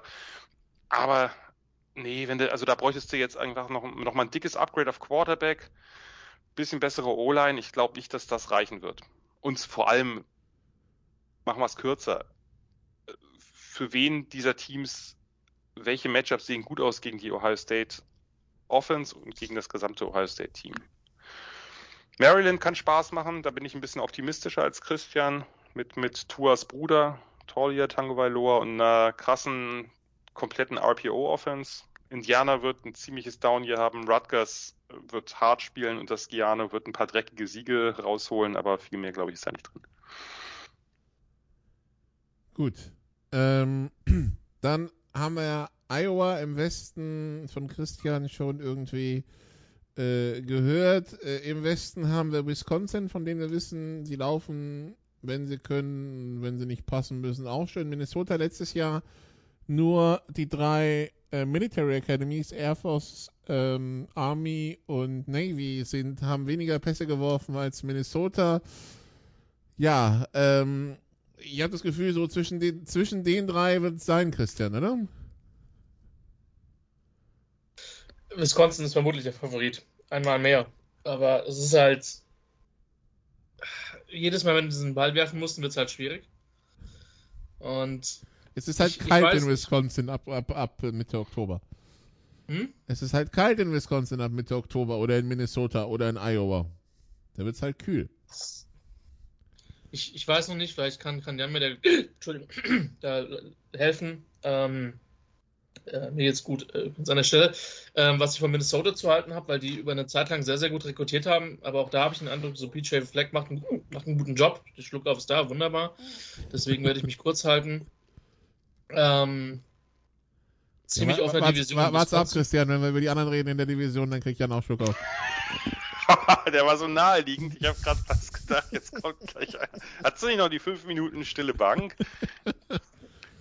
ähm, Wisconsin ist der Favorit. aber irgendwie dieses Jahr qualitativ weiter weg als die letzten Jahre vom Westen und da mich jetzt gerade der Schluck aufnervt, äh, gebe ich ab. Finde das eigentlich immer ganz witzig, äh, weil es meistens recht unerwartet kommt und manchmal klingen, klingen Namen damit relativ spaßig. Aber gut. Dann muss ich wohl ran. Ja. Oder? Wahrscheinlich. Ja, also Wisconsin, es ist halt schade. Ne? Sie, sie haben mit Graham Mertz halt den, den einen guten Quarterback-Recruit damals an Land gezogen und der, dass der sich dann quasi den Wisconsin Quarterbacks der letzten Jahre anpasst und die eigentlich noch unterbietet, muss man, muss man mal so ehrlich sagen. Ähm, das ist natürlich schade, weil wenn diese Offense eben auch zumindest einen kompetenten Quarterback hätte, der den Ball ein bisschen verteilen kann, das muss kein, kein Game Changer sein, das muss einfach nur jemand sein, der den Ball der, der Third and Mediums verwandelt dann wäre da wirklich noch mehr drin. Denn die, die O-Line ist wieder grandios besetzt, absolut grandios besetzt womöglich sogar noch mal besser als im letzten Jahr, obwohl ja zwei mit, mit Brass ja auch ein, ein äh, glaube ich, Third Runner war das, ne, bei den Rams, ähm, weggegangen ist. Aber die, diese O-Line wird rocken und Braden Allen, der Monster Running Back dahinter, wird noch mehr rocken. Also das, das ist vollkommen klar. Sie haben halt alle ihre Top-Receiver verloren, den, den langjährigen Top-Titan Ferguson. Das ist halt dadurch, dadurch gehe ich davon aus, dass das Ganze noch lauflastiger wird, als es sowieso schon war. Äh, so schwer das vorstellbar ist, aber es ist durchaus möglich. Äh, wir haben das bei Minnesota gesehen. Die Defense unter Jim Leonard ist einfach ein Traum, weil die, weil die es schafft, mit nicht so wahnsinnig viel Talent unglaublich, unglaublich produktiv zu sein. Und das wird auch dieses Jahr so sein. Sie haben halt ein paar, sie haben ihre beiden Inside-Linebacker verloren, die so ein bisschen Herz und Seele waren mit Chanel und Sanborn, aber da ist, viel, da ist wirklich viel da, da ist viel in der Line. Die haben einen super Outside-Linebacker mit Nick Herbeck, der so ein bisschen so Richtung Star gehen könnte. Und sie haben halt für die Secondary, wo sie ein bisschen, bisschen zu viel verloren haben, einen Wisconsin ungewöhnlichen Weg eingeschlagen und sich ein paar Transfers geholt. Nein. Von daher, ja, mehrere. Also ja, hat man in Milwaukee das Internet entdeckt, ja? Ja, da hat man, in Madison, schön, Madison. Da, schön, ja, ja, da, da hat man, äh, da hat man offensichtlich äh, irgendwie, was weiß ich, irgendein Modem mit irgendeinem Modem sich eingewählt und dann geguckt, ach krass, es gibt dieses Portal und da haben sie wirklich vier DBs sich geholt und zum Teil das mit Jay Shaw von UCLA auch wirklich einen guten, der All Conference war. Ähm, von daher, das, äh, das könnte halt, das könnte erneut eine richtig gute Defense werden. Nur es ist halt schade, dass diese Defenses äh, oft ein bisschen verschwendet werden, weil die Offense es nicht richtig hinbekommt. Und wo wir gerade bei dem Thema sind, können wir natürlich auch das Ganze noch toppen mit Iowa, weil Wisconsin hat eine funktionale Offense durch dieses extrem geile Laufspiel.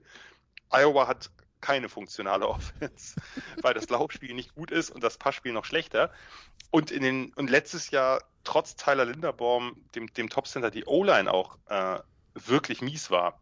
Und dann kommt halt der von mir ja schon öfter ähm, gefeaturete Spencer Petras, der, der Quarterback, der jetzt auch schon wieder zum Starter ernannt wurde, der wirklich die, die Genauigkeit einer Schrotflinte hat und die Mobilität von, äh, weiß ich nicht, äh, also er hat quasi Zementfüße und kann den Ball nicht genau werfen.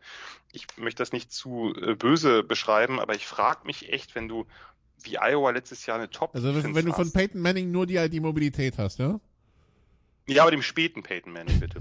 ähm, Genau. Also der Arm ist gar nicht so schlecht. Also das ist jetzt nicht so ein Nudelarm, aber als der kriegt es halt nicht in den Ball relativ genau zu werfen. Der, der Backup ist jetzt auch nicht besser, muss man dazu sagen. Kann man jetzt nicht sagen, ja, die Hoffnung liegt daran, dass der sich entwickelt. Das ist ziemlich desaströs und ich frage mich ganz ernsthaft, ich habe das schon in einem anderen Podcast mal ausgeführt, aber ich kann nicht verstehen, wenn du so eine gute Defense hast und in der Offense merkst, dass es, dass der Quarterback wirklich den Ansprüchen nicht genügt. Ich will den gar nicht zu schlecht machen. Das sind ja alles gute Spieler, sonst wären die da nicht. Aber den Ansprüchen an ein Top Big Ten Team nicht genügt.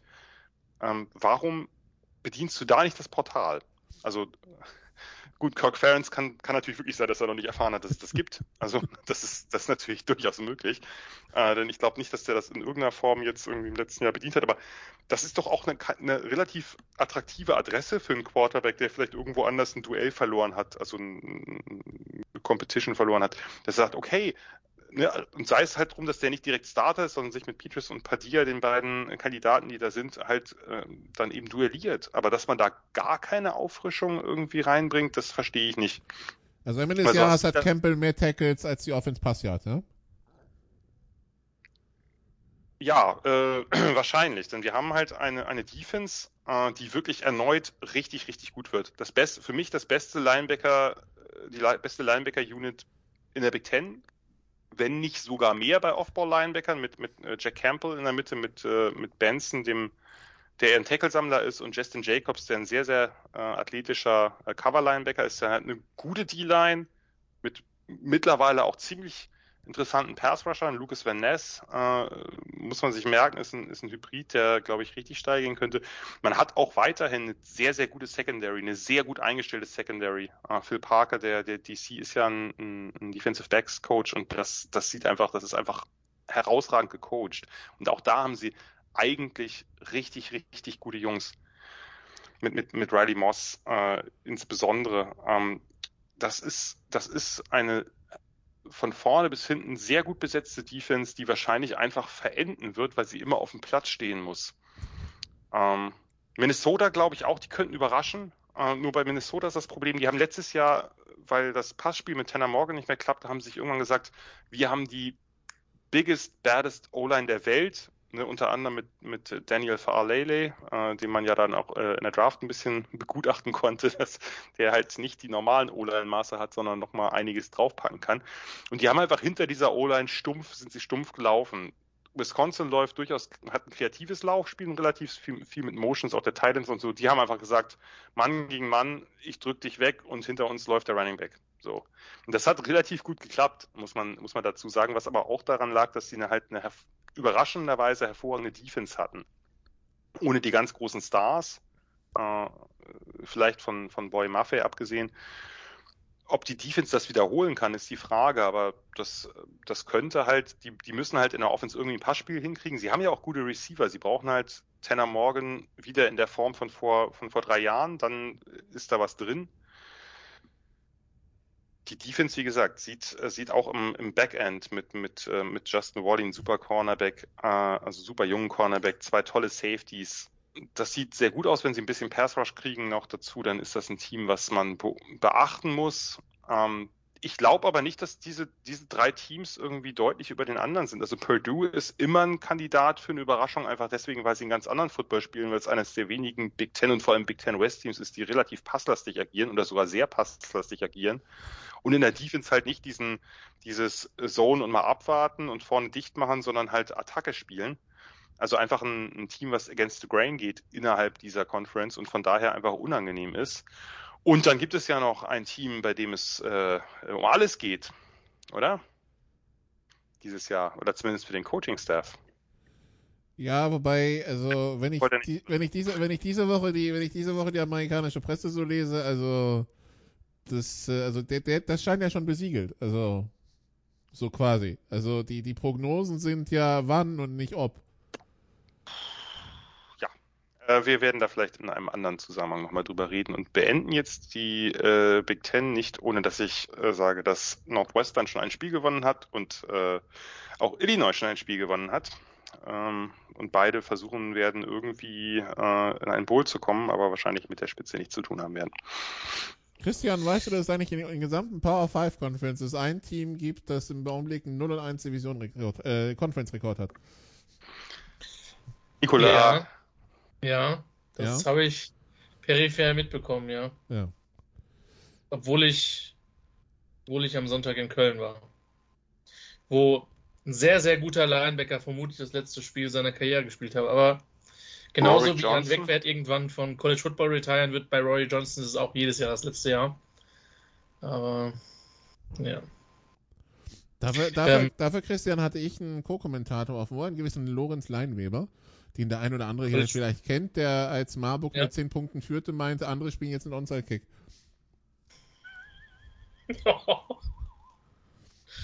ja. Habe ich nicht verstanden. Erklärt's mir.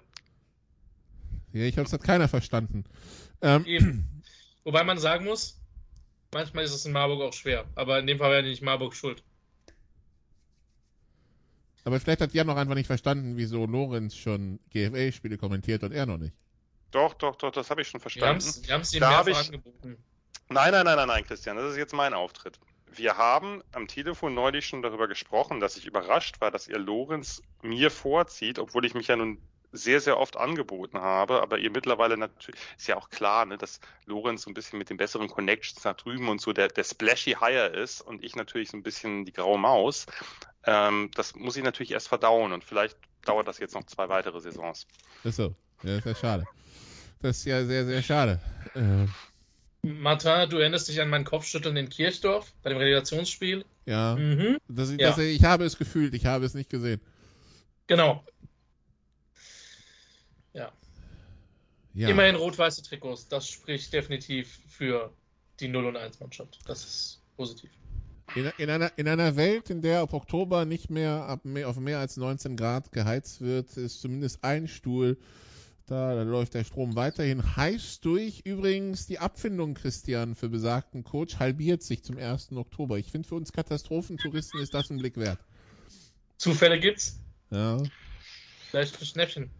Ich, falls ihr den Coach meint, über dessen Team wir gerade so ein bisschen implizit reden, das ist natürlich alles für die, für die Hörerschaft jetzt mäßig spannend, ne? dass wir hier irgendwie um heißen Brei rumreden, aber mit keinem Namen rausrücken. Der hat Leute. in der, Ich, ich, ich finde, es wird frostig im Podcast. ja, das war jetzt, der war jetzt zu mies, Nikola. Also, dass dir nicht mal, nicht mal solche dir zu schade sind, das ist natürlich schon bedenklich. Ähm, ja, aber da muss man dazu sagen, dass der gute Herr Frost hat äh, diese, diesen Vertrag zu reduzierten Bezügen mit einem reduzierten Buyout halt letztes Jahr unterschrieben. Das heißt, er hat so ein bisschen auf sich selbst gewettet äh, und gesagt, nein, bevor hier Entlassung und dicker Buyout, ich möchte das Schiff auf den richtigen Kurs bringen was ihm bisher noch nicht so recht gelungen ist. Allerdings sollte man natürlich noch nach einem Saisonspiel äh, darüber noch nicht reden und äh, vielleicht verschieben wir das ganze Thema mal auf die äh, auf die Preview-Session, oder? Wollen wir nicht mal vielleicht mal weitergehen in den Conferences? Können Ja, wir können wir- machen. Nur mein, mein letzter Satz dazu. Die gute Nachricht für Nebraska ist, John Gruden hat seit letztem Dezember wieder Zeit. Damit kriegst du mich nicht so wie Peter damals mit Steve Adasio bei Twitter. Der war gut. Ja, da, Naja, da war Herr Weg, da ist Herr Wegwert durcheskaliert. Aber vielleicht muss Herr Frost einfach lernen, dass der Platte River nicht schiffbar ist. Aber gut, das äh, so viel zum Thema Kapitän. Wir gehen rüber in die Pac-12. der war, mit, der war mir jetzt echt viel zu platt. Also, Wir wir gehen rüber, wir, wir, wir springen quasi äh, über das Continental Divide und äh, kümmern uns um das, was dann eher in Richtung Pazifik fließt, nämlich um die Pac-12. Die Pac-12, die dieses Jahr, dieses Jahr entschieden hat, Divisions pff, not interested.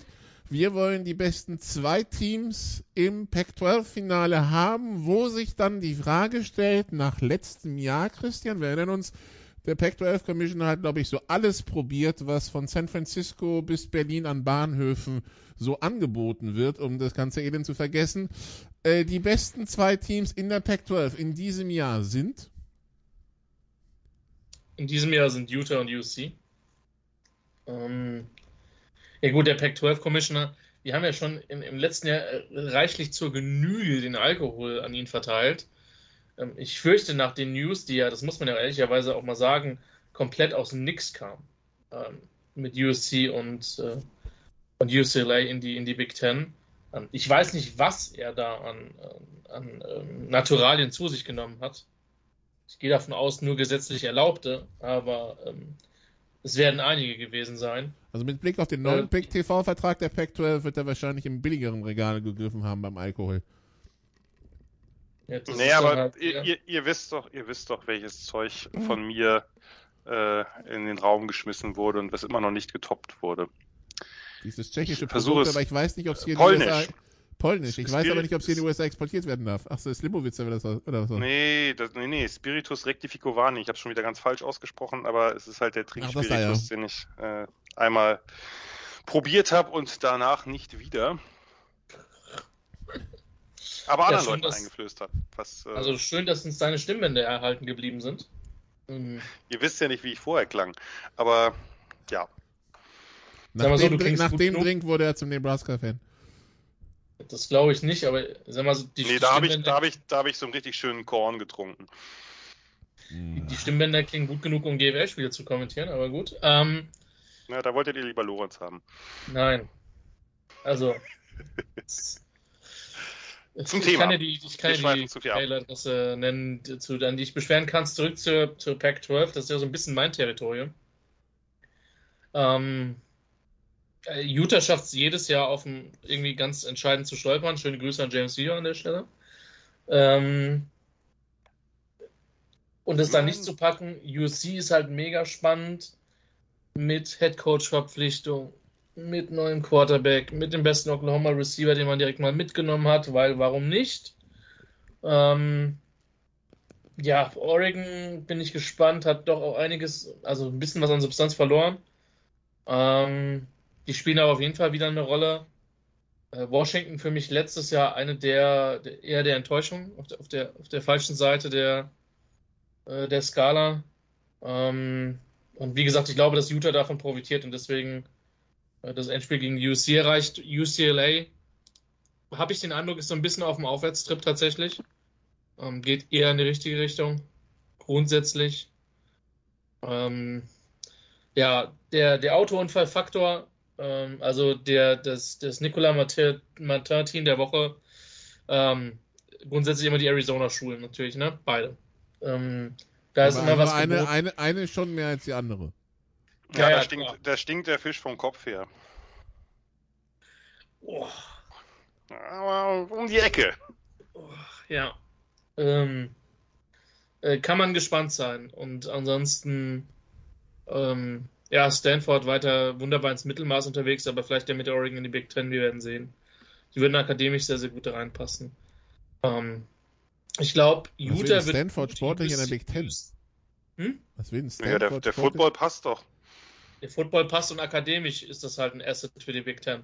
Deswegen glaube ich, dass die eher im Fokus sind als eine Mannschaft wie, wie, wie Cal oder Arizona oder sonst oder sonst wer oder, oder Washington. Ja, aber Berkeley, ja, meinst, Berkeley meinst, ist doch akademisch auch okay, also. Ja. Aber, aber, Christian, meintest du ein Asset oder ein Asset? Weil vielleicht ist der Commissioner ja schon auf Suche nach anderen Drogen. Das wäre durchaus auch möglich. Wir helfen Sorry. ja, wo wir können. Ähm, ich glaube, Utah kann gut werden. Ich glaube, Oregon kann eine ordentliche Saison spielen. USC hat eine relativ große Range. Die werden aber relativ schnell ein Contender sein. Ähm, und dahinter sehe ich viel Gemischtes. Ja, so ein bisschen. Ähm, es gab ja schon irgendwie Spekulationen über eine Fusion oder eine, eine strategische Partnerschaft mit der ACC. Übrigens, diese strategische Partnerschaft zwischen ACC, Pac-12 und Big Ten hat auch wunderbar funktioniert. Vor allen Dingen für die ACC und die Pac-12. Das war, ähm, das war so ein bisschen Team Marktwertmäßig, ne? Also. Ja, es war super. Es war, es war absolut super. ähm, man, man freut sich Ahnung, bestimmt also, auch schon auf die kurzen Busfahrten von Virginia nach Oregon, oder? Ja, ja, genau. Nicht klimatisiert, weil wir müssen ja Sprit sparen. Ähm, keine Ahnung. Ich glaube, dass das relativ, also relativ gute Chancen für viel Pac-12 After Dark Chaos hat. Um, und an der Spitze sehe ich halt eben Oregon, USC und Utah relativ klar. Jan, müssen wir die USC-Spiele um 4 Uhr morgens dann einschalten, um dann die Caleb Williams Show zu sehen? Weil ich meine, bisher war es ja so, also wir, wir, erinnern uns, die letzten Jahre USC war ja mehr so für Fachrichtung Christian oder mich was, weil Katastrophentourismus ganz groß geschrieben wurde. Wird's jetzt, kippt's jetzt in die andere Richtung? Und wenn USC diese Pac-12 gewinnen sollte, reicht's für Playoffs? Naja, ich sag mal so, also an Quarterback-Play und Passspiel hatten sie ja schon ein bisschen was zu bieten in den letzten Jahren immer mal wieder. Das, das kann man ja, kann man ja vielleicht nicht bestreiten mit, mit Daniels oder Slobis oder auch Jackson ja, aber insgesamt ergebnistechnisch war es ein Desaster. Ergebnistechnisch war es ein bisschen, war es gerade jetzt letztes Jahr natürlich ein ziemliches Desaster. Die haben zwischendurch aber auch mal äh, fast unbemerkt die Conference gewonnen, was auch immer das wert war. Ähm, nee, aber das ist natürlich jetzt ein, ein riesen, riesen Boost, ne? Mit Lincoln Riley, Caleb Williams, den er mitgenommen hat, Mario Williams, den Receiver, den er mitgenommen hat, Jordan Addison, den Biletnikov Award Gewinner, den besten Receiver im College Football, einfach mal von Pitt losgeeist, weil man es kann. Und noch ungefähr 250 andere Transfers, äh, die auch alle sehr, sehr gern kommen wollten, weil es ist Lincoln Riley. Diese Offense wird wahrscheinlich relativ gut sein. Ne, da, äh, vor allem äh, fand, fand ich es auch, auch wunderbar. Ich meine, äh, er hat er braucht offensichtlich, wollte er Running Backs haben und holt sich Travis Dye von Oregon und Austin Jones von Stanford. Also er machte sich gleich erstmal auch bei in der einen äh, Konferenz neuen, gemütlich, ja? Genau, ja, ja, hat, hat sich wahrscheinlich sehr beliebt gemacht gleich. Vor allem, ich meine, das sind jetzt, also Dye ist ein netter, net, netter Speedy Running Back, aber das sind jetzt keine Über-Running Backs, dass du die jetzt unbedingt haben musstest wie ein Jordan Addison. Da hätte man sich sicherlich auch woanders bedienen können, aber er hat gedacht, ich kann's halt. Moin, ähm, ich bin der Neue. Genau, ich hole euch mal so ein paar Spieler hier weg. Äh, hab eh nicht genug Talent hier bei USC. Ja, äh, Defense ist das große Problem. Wenn die Defense äh, ansatzweise im Mittelmaß landet, dann, ähm, das ist jetzt ungefähr das dritte Mal, dass ich sowas sage bei irgendwelchen Teams, dann dürfte USC schwer aufzuhalten sein. Das spannendste Team ist für mich nach wie vor Utah. Einfach deswegen, weil das von Kyle Whittingham so wahnsinnig gut trainiert ist und weil sie eben relativ viel zurückbringen. Im Gegensatz zu diesem Team vor ein paar Jahren, die dann im, gegen Oregon gescheitert sind im Championship Game. Diesmal haben sie es ja besser gemacht. Die kommen halt mit der kompletten Truppe, nicht ganz, aber äh, fast kompletten Truppe zurück mit Cameron Rising, der wirklich ja auch, wie sein Name schon aussagt, im äh, Aufsteigen begriffen ist als Nein. Quarterback. Die haben, ich habe es nicht direkt gemacht, ich habe es nur angedeutet.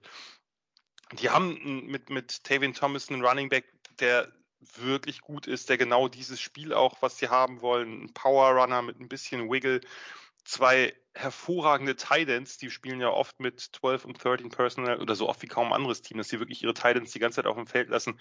Receiver mehr, aber das braucht es vielleicht auch nicht unbedingt, einfach bei dieser Ball Control Offense und dann eine Defense, die zwar Devin Lloyd verloren hat, ihren Anführer, wenn man so will, aber die sind letztes Jahr halt mit einer fast kompletten Freshman-Line angetreten, die jetzt eine fast komplette Sophomore-Line ist. Das heißt, die wird besser. Ähm, die haben ein sehr junges Backfield, mega talentiert mit, mit Clark Phillips, dem einen, dem einen Corner, der letztes Jahr fantastisch gespielt hat, aber ist nicht der einzige. Also es ist ein extrem junges Team in der Defense, aber nicht unerfahren.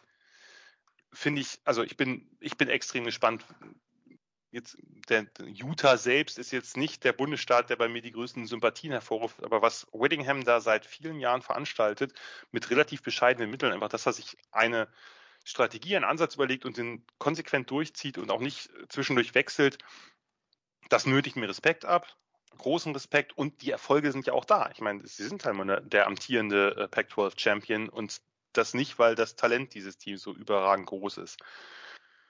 Oregon wird spannend mit Dan Lanning, mit dem ehemaligen Georgia DC. Wird wahrscheinlich oder vielleicht einen Moment brauchen. Und sie haben Bo Nix. Das bedeutet immer auch ein bisschen Katastrophentourismus, zumindest ab und an. Ab und an gibt es auch echt gute Plays. Aber das macht es ja so spannend. Wenn es immer Katastrophe wäre, wäre es ja langweilig. Es braucht ja dazwischen so die leichte Hoffnung, die immer wieder aufkommt. Oh, Bo Nix könnte doch was werden. Der hat ja echt schon krasse Plays drin. Oh, aber das dann auch.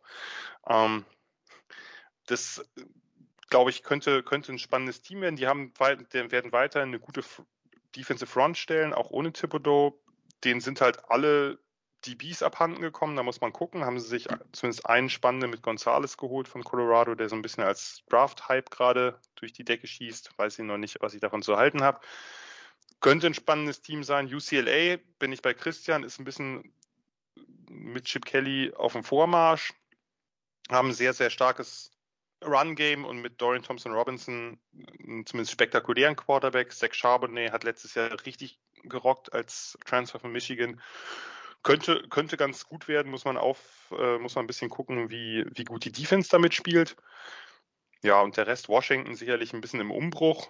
Ähm, haben meinen alten Indiana Quarterback Michael Penix mittlerweile.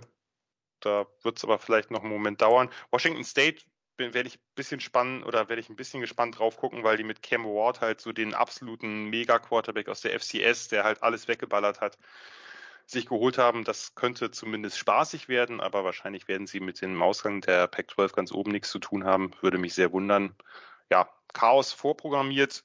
Äh, man gibt gerade sehr, sehr viel Hype USC und Lincoln Riley. Sicherlich nicht zu Unrecht, weil es ist halt Lincoln Riley ob der sofort in die Playoffs kommt mit einer doch ein bisschen suspekten Defense, ich weiß es nicht, aber es fällt mir auch ehrlich gesagt schwer, schon, schon bei drei Playoff-Teams tue ich mir beim dritten schon schwer, weil dann zwei aus derselben Conference kommen müssen. Ich kann mir gut vorstellen, dass das vierte irgendeine komplette Wildcard ist, die wir gar nicht auf dem Schirm haben gerade. Oder nur so äh, peripher auf dem Schirm haben. Also das wäre, wir, wir haben noch nicht über die SEC gesprochen, aber da kommen dann zwei raus, plus Ohio State plus X, ja? Ja, das wäre jetzt so der naheliegendste Tipp, würde ich, äh, würde ich denken. Aber es kann natürlich auch sein, in, in der SEC kann man sich auch als zweitbestes Team immer mal irgendwo unnötig langlegen. Und was ist dann? Wer kommt dann rein? Keine Ahnung. Ja, so äh, ungeschlagen kommen sie ja nicht mit rein, weil äh, spätestens im SEC-Finale treffen sie aufeinander. Aber ja, ähm, gut. Ja, aber wenn da der, derjenige, der sich vielleicht schon eine Niederlage abgeholt hat, noch eine abholt, dann kannst du den Ja, nicht, vorbei, äh, kannst ja. du den nicht reinnehmen. So muss schon so sein wie letztes Jahr, dass halt das ungeschlagene Team Georgia halt verliert und dadurch der Sieger der SEC natürlich automatisch drin ist, in dem Fall Alabama und Georgia dann eben quasi als, als Wildcard reinkommen, wenn man so will. Apropos Georgia, da trifft, äh, auf die trifft, äh, auf die trifft Oregon an diesem Wochenende. Eins der Topspiele Mhm. am nächsten Wochenende. Wir, wir gehen dann gleich in die Preview über. Ähm, ja, USC gegen Utah, 15. Oktober in Utah. Sollte man sich aufschreiben. Ähm, wenn, dann das vorgen wenn das das vorgenommene, fin vorweggenommene Finale ist und wie gesagt, das ist, sind die besten zwei. Das heißt, wenn der Verlierer von da sich irgendwo noch eine dumme Niederlage abholt, kann schon losgehen mit Tiebreakern und dann ist er auch raus aus dem Pac-12-Finale, ne? Das, ist- Mhm. das ist wie in der Big 12. Von daher bei Utah, USC, also Oregon, Washington, äh, Oregon, UCLA, UCLA, wie groß ist die Geduld mit Chip Kelly da? Weil ich meine, so, so, so ganz so ein erfolgreicher Run wie Oregon ist das ja bisher noch nicht. Jan? Glaubst du, also muss er jetzt liefern dieses Jahr, oder? Naja, äh, letztes Jahr hätte ich dir recht gegeben, dieses Jahr würde ich sagen, nachdem sie letztes Jahr doch relativ erfolgreich waren, ähm, eine gute Bilanz hatten, glaube ich nicht, dass er dieses Jahr auf dem Hot Seat unbedingt sitzt. Also so, so erfolgsverwöhnt ist UCLA in den letzten Jahrzehnten ja auch nicht, dass die jetzt dauernd irgendwie ganz dick oben mitgespielt haben. Von daher, ähm, das letzte Jahr, glaube ich, hat ihm jetzt ein bisschen, äh, ein bisschen Leeway besorgt, ne? dass er jetzt nicht unbedingt um seinen Coach, äh, um seinen Job coacht, so rum, nicht um seinen Coach jobbt. Das wäre etwas seltsam. Gut, dann äh, werden wir also die Pac-12 vielleicht intensiver verfolgen und dann nochmal samstags ein bisschen später aufbleiben. Wenn es denn sein muss. Dann SEC. Georgia und Alabama treffen nicht aufeinander.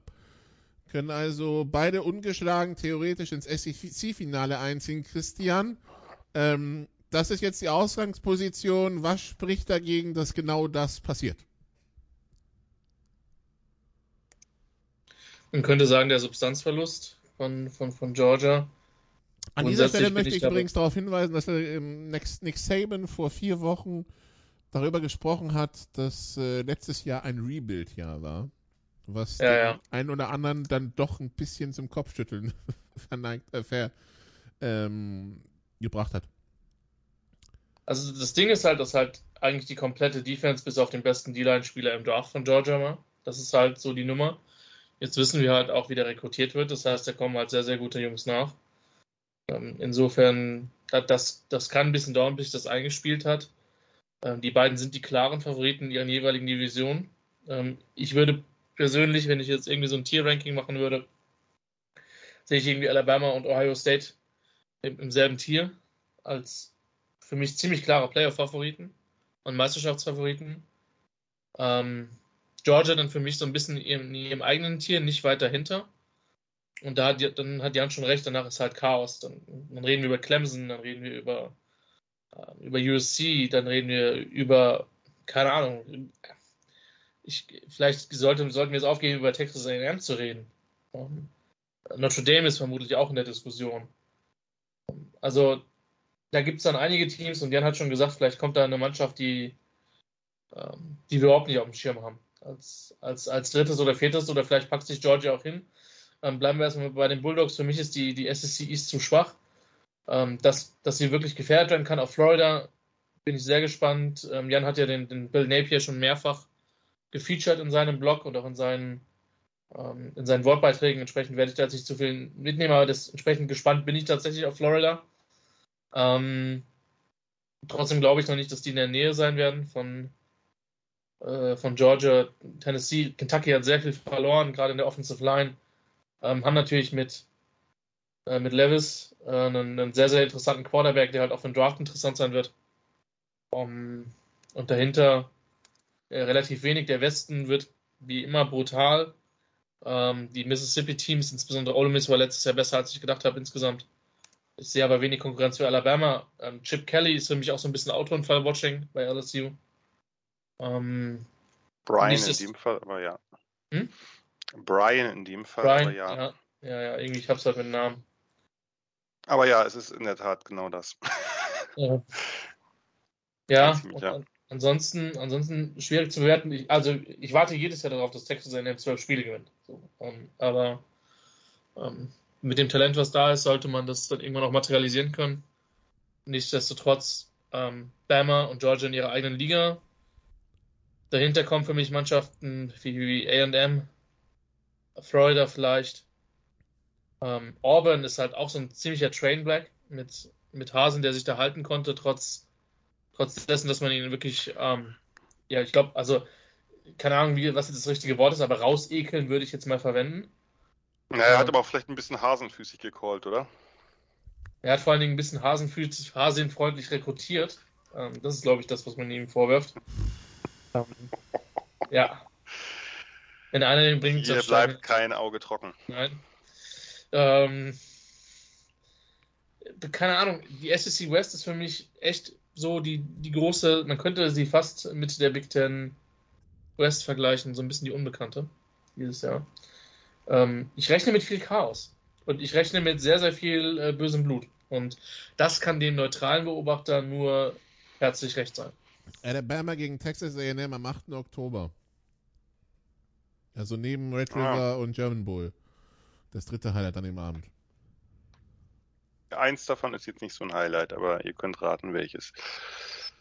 Naja. Entschuldigung. Die Frage ist, also wenn, wenn Alabama da halt Texas A&M mit 40 schlägt, haben wir halt vielleicht ein kleines Problem in der SEC West, oder? Och, nachdem sich Saban und Jimbo Fischer in den letzten Wochen so gut verstanden haben, kann ich mir nicht vorstellen. ähm, sind, noch best, sind noch beste Freunde. Ja, ja. Ähm, weil Saban natürlich der Einzige ist, der immer äh, by the book rekrutiert hat und keine komischen Tricks da angewendet hat oder unlautere Mittel, was äh, Jimbo Fischer natürlich dauernd tut. Ich glaube, ganz so schwarz-weiß ist es nicht. Aber sei es drum. Ähm, ja, Alabama wird wieder, äh, du hast es ja gerade schon angesprochen, Christian, ein ziemlicher Topfavorit sein. Ich bin mal gespannt, ob sich wieder die, ob sich, sagen wir mal, die Schere zwischen Offense und Defense wieder ein bisschen aufeinander zubewegt. In den letzten Jahren hatten wir es ja so, dass Alabama plötzlich mit so einer, mit so einer sehr dynamischen, explosiven Offense gewonnen hat und die Defense nicht mehr ganz so gut war wie äh, in der Anfangszeit der Dynastie und auch im Vergleich zu anderen Top-Defenses nicht mehr ganz so mithalten konnte. Dieses Jahr haben sie, sind sie defense-mäßig so unfassbar loaded, dass sie naja, sagen wir zumindest die beste seit fünf Jahren stellen sollten, vielleicht sogar eine der besten der Dynastie. Ähm, eben mit Will Anderson als äh, Monsterspieler, der vielleicht, oder nicht nur vielleicht, sondern wahrscheinlich der beste Spieler im College Football ist, gerade unabhängig von der Position. Dallas Turner auf der anderen Seite einen zweiten super Pass Rusher, ein Megatalent, die Secondary komplett bestückt und man hat sich dann eben noch Eli Ricks geholt von LSU, den kongenialen Partner von Stingley, weil reicht ja nicht, was man sowieso schon hat. Ähm, also da, die, also die, das, die Secondary hat halt auch echt Depth. Ähm, die D-Line ist wahrscheinlich eher eine Two-Gapping, wir halten, äh, wir halten euch die Blocker von bleibt D-Line, aber genau das braucht man halt, wenn man dahinter Will Anderson und, und Turner hat und eben Henry Toto im, äh, in der Mitte. Das, das wird einfach eine Defense, die wird, die sollte zumindest auf dem Papier äh, wirklich auch bessere Offenses einfach komplett abwürgen. Die Frage ist halt, was passiert in der Offense, was passiert mit einem Receiving Core, wo man eben erneut seine beiden Starter verloren hat, wo man aber auch gemerkt hat Letz-, im letzten Jahr dann am Ende, als die Starter verletzt waren, dass dahinter nicht so viel Depth ist. Da hat sich halt Saban ein bisschen was geholt, unter anderem Jermaine Burton von Georgia ausgerechnet. Deren talentiert ist ein Receiver und auch die haben da ja so ein, sagen wir mal, so ein kleineres Talentproblem äh, auf der Position. Ähm, Bryce Young muss auf jeden Fall von der O-Line ein bisschen besser beschützt werden. Das war nicht alles ideal immer. Und sie haben halt jetzt, und das wird ein bisschen spannend zu sehen sein mit Jamir Gibbs, halt so einen All-Purpose-Back, so einen dynamischen Back und nicht diesen typischen Alabama-Back, der ja eher auf Physis gesetzt hat. Äh, die diversen Kandidaten sehen wir ja alle in der NFL jede Woche. Einige hatten auch Speed, ist klar, aber das waren trotzdem alles ziemliche Brocken. Und jetzt hat man eben so einen kleinen, wendigen Back und vielleicht verändert man so ein bisschen das Spiel in der Offense dadurch, dass man eben den mehr ins Passspiel einbringt, dass man das ganze Spiel vielleicht so ein bisschen horizontal öffnet. Man wird sehen, aber auf jeden Fall mit dieser Defense bist du, bist du immer im Spiel. Äh, Texas AM, ja, riesen viele Talente, aber sie kriegen es seit Jahren nicht hin und haben auch seit Jahren dieselben Schwachstellen. Wenn du einfach kein Outside-Passing-Game hast, dann wird es in der Offense schwer. Da kannst du eine gute O-Line haben, ein gutes Run-Game, einen guten Slot-Receiver, ähm, guten Tight das hatten sie letztes Jahr alles. Äh, hat aber nichts genützt, weil die Offense natürlich dadurch ein bisschen ausrechenbar ist. Und die Defense muss ihre ganzen, ihre, ihre, ihre ganze D-Line ersetzen, die jetzt in der NFL spielt. Der Rest sieht ziemlich gut aus hinten. Wenn sie die D-Line ersetzt kriegen, was anzunehmen ist bei den ganzen Top-Recruits, die sie gerade da äh, in den letzten Jahren an Land geschafft haben, dann könnte das durchaus ein gute, gutes Team sein, aber für ganz oben kann ich mir nicht vorstellen. LSU ist wirklich, könnte unter Brian Kelly sehr witzig sein, obwohl die Defense gerade vorne, aber eigentlich auch hinten, hinten haben sie sich richtig viele super Transfers geholt, äh, fantastisch aussieht. Also mit dieser Defense musst du eigentlich irgendwo da oben mitspielen. Dann haben sie Jaden Daniels, der jetzt mehrere Jahre gelernt hat, you play to win the game äh, als Quarterback. Das mit Keishon Butte als Top Receiver müsste eigentlich ganz okay sein, aber die haben halt äh, wahrscheinlich O-Line, Running Backs, weiß man nicht. Und auch sonst finde ich die, äh, die West, ne, Arkansas letztes Jahr großes Überraschungsteam gewesen. Die haben sich halt echt nochmal verstärkt, ne? also in der Offense gerade. Ähm, und haben KJ Jefferson, ihrem, ihrem Quarterback, noch ein paar, noch ein paar neue Targets da besorgt, weil sie natürlich auch Traylon Burks ersetzen müssen. Ähm, das könnte wieder ein Überraschungsteam sein, zumindest ist es ein unangenehm zu spielendes. Ja, das ist also ne, Auburn, weiß ich nicht, muss man abwarten, genau wie bei Ole Miss, wie jetzt da jetzt die, äh, die ganzen Veränderungen äh, und auch natürlich die ganzen Abgänge sich bemerkbar machen, inklusive OC. In der East, ja, Georgia wird trotzdem der große Favorit sein. Es wird wirklich spannend zu sehen sein, wie sehr die Defense unter diesen ganzen Abgängen leidet, wenn du irgendwie die ganze Defense verlierst. Und eigentlich gefühlt ja alle Starter, weil Jalen Carter, der Top Defensive Tackle, war ja kein Starter. Nolan Smith haben sie noch, den, den, den Edge Rusher, der, glaube ich, auch eine Zeit hat für eine Monster-Saison. Äh, war ja damals der, der Top äh, noch vor Thibodeau. Killy Ringo, der, der Cornerback, der letztes Jahr das die entscheidende, das entscheidende Pick Six gefangen hat und in der, in der, im Backfield hat noch ein paar mehr erfahrene Spieler. Das wird trotzdem eine gute Defense sein. Die Offense müsste vielleicht ein bisschen mehr übernehmen dieses Jahr. Ähm, das können sie machen mit ihren, mit ihren, mit ihrer Monsterbesetzung auf Thailand, mit Bowers, mit Washington, mit Ari Gilbert. Die werden sie wahrscheinlich mehr einsetzen als die Receiver, die so ein bisschen fragwürdig sind. Ob du jetzt weiter mit Stetson Bennett spielen müsst oder nicht, sie haben sich offensichtlich dafür entschieden und ziehen das jetzt durch. Äh, ist ja auch eine schöne Geschichte. Ob das, äh, und das hat ja auch zur National Championship geführt, ich will gar nichts sagen. Und der Typ hat sich auch verbessert. Ganz gutes Deep, Deep Ball Game, aber ja, ähm, es ist halt wie es ist. Äh, Florida bin ich auch mega gespannt auf Billy Napier, einfach deswegen, weil der über Jahre es geschafft hat, ab dem ersten Jahr, wo er bei Louisiana war, ein wirklich kreatives Laufspiel zu installieren, das alle Teams vor Probleme gestellt hat. Und ob das in der, in der SEC auch gelingt, äh, er hat natürlich mit, mit Richardson einen hochveranlagten Dual Threat äh, als Quarterback. Das also könnte, könnte spannend sein, braucht vielleicht aber noch ein bisschen. Kentucky hast du angesprochen mit, mit Levis und einer ansonsten ja eher lauflastigen Offense, äh, mit, einer, mit einer starken O-Line in der Regel.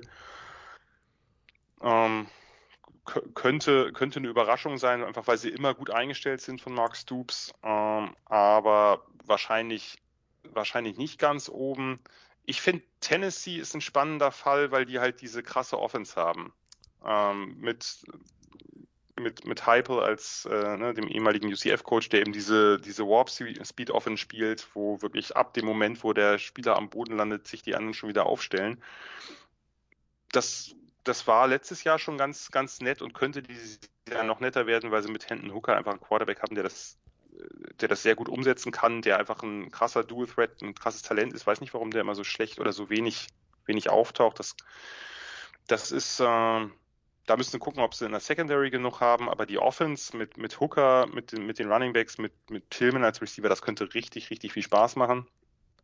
Ähm, ja, und der Rest wird wahrscheinlich erstmal unter ferner Liefen laufen äh, Missouri. South Carolina natürlich Spencer Rattler, kommt er zurück. Vor einem Jahr der designierte First Overall Pick.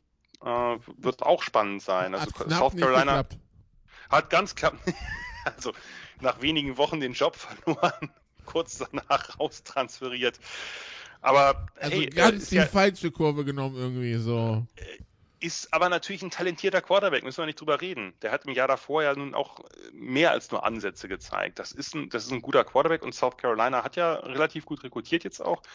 Ähm, wird sich dann wahrscheinlich erst im nächsten Jahr bemerkbar machen, aber äh, also die SEC wird weiter für Furore sorgen, weil da einfach auch die, die mittleren Teams und auch die für die SEC leicht unterdurchschnittlichen Teams halt echt jede Menge Talent haben. Es bleibt weiter die beste Conference im College Football, müssen wir nicht drüber reden.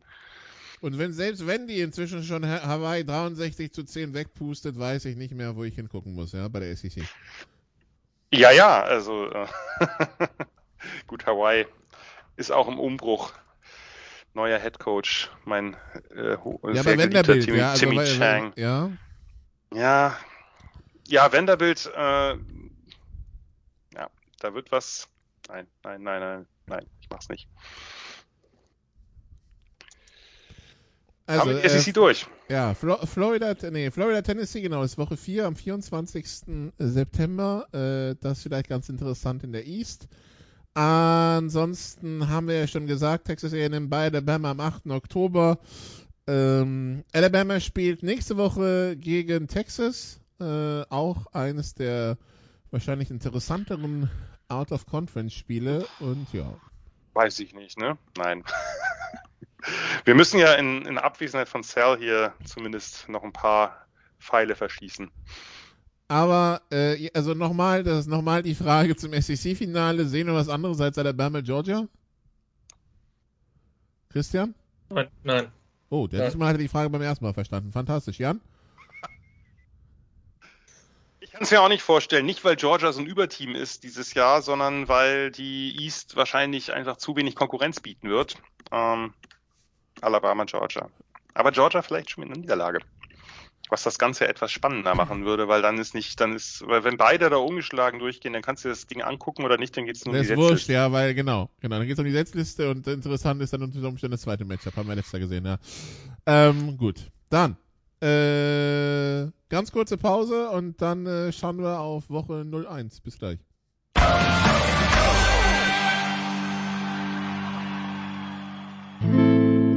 First and 10 around the league.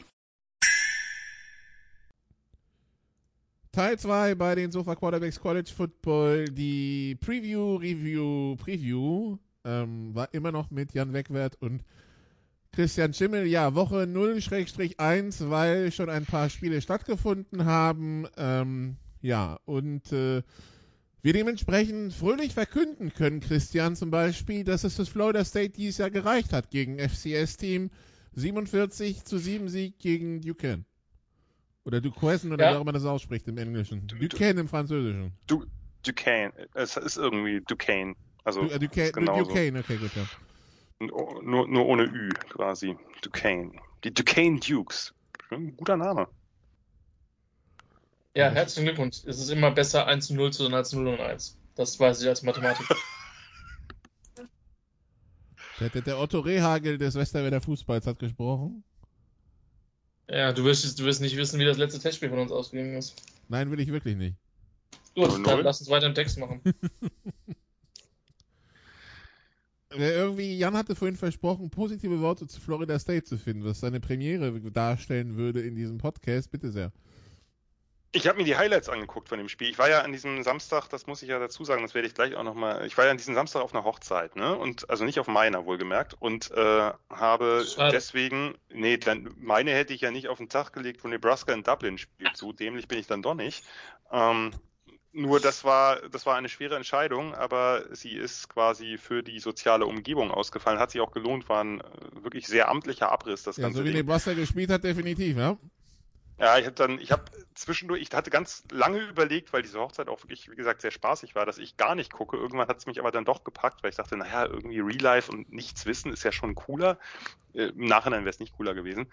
Ähm, und dann habe ich geguckt und dachte, naja, äh, sieht ja ganz gut aus, war aber dann nur eine Momentaufnahme. Aber zurück dazu, dass ich mir ähm, äh, kürzlich die Highlights von FSU angeguckt habe gegen Duquesne und äh, überrascht war, dass äh, ihre O-Line immerhin gegen die FCS zumindest Lücken blocken kann. Äh, auch das war keine Selbstverständlichkeit in den letzten Jahren. Und sie haben wirklich ja drei, ihre drei Backs äh, über 100 Yards gekriegt und den, den Fourth Stringer noch mit 55 bedient. Äh, Trey Benson, der, der Oregon Transfer, sah richtig gut aus. Äh, Gerade er, aber die anderen beiden auch nicht schlecht.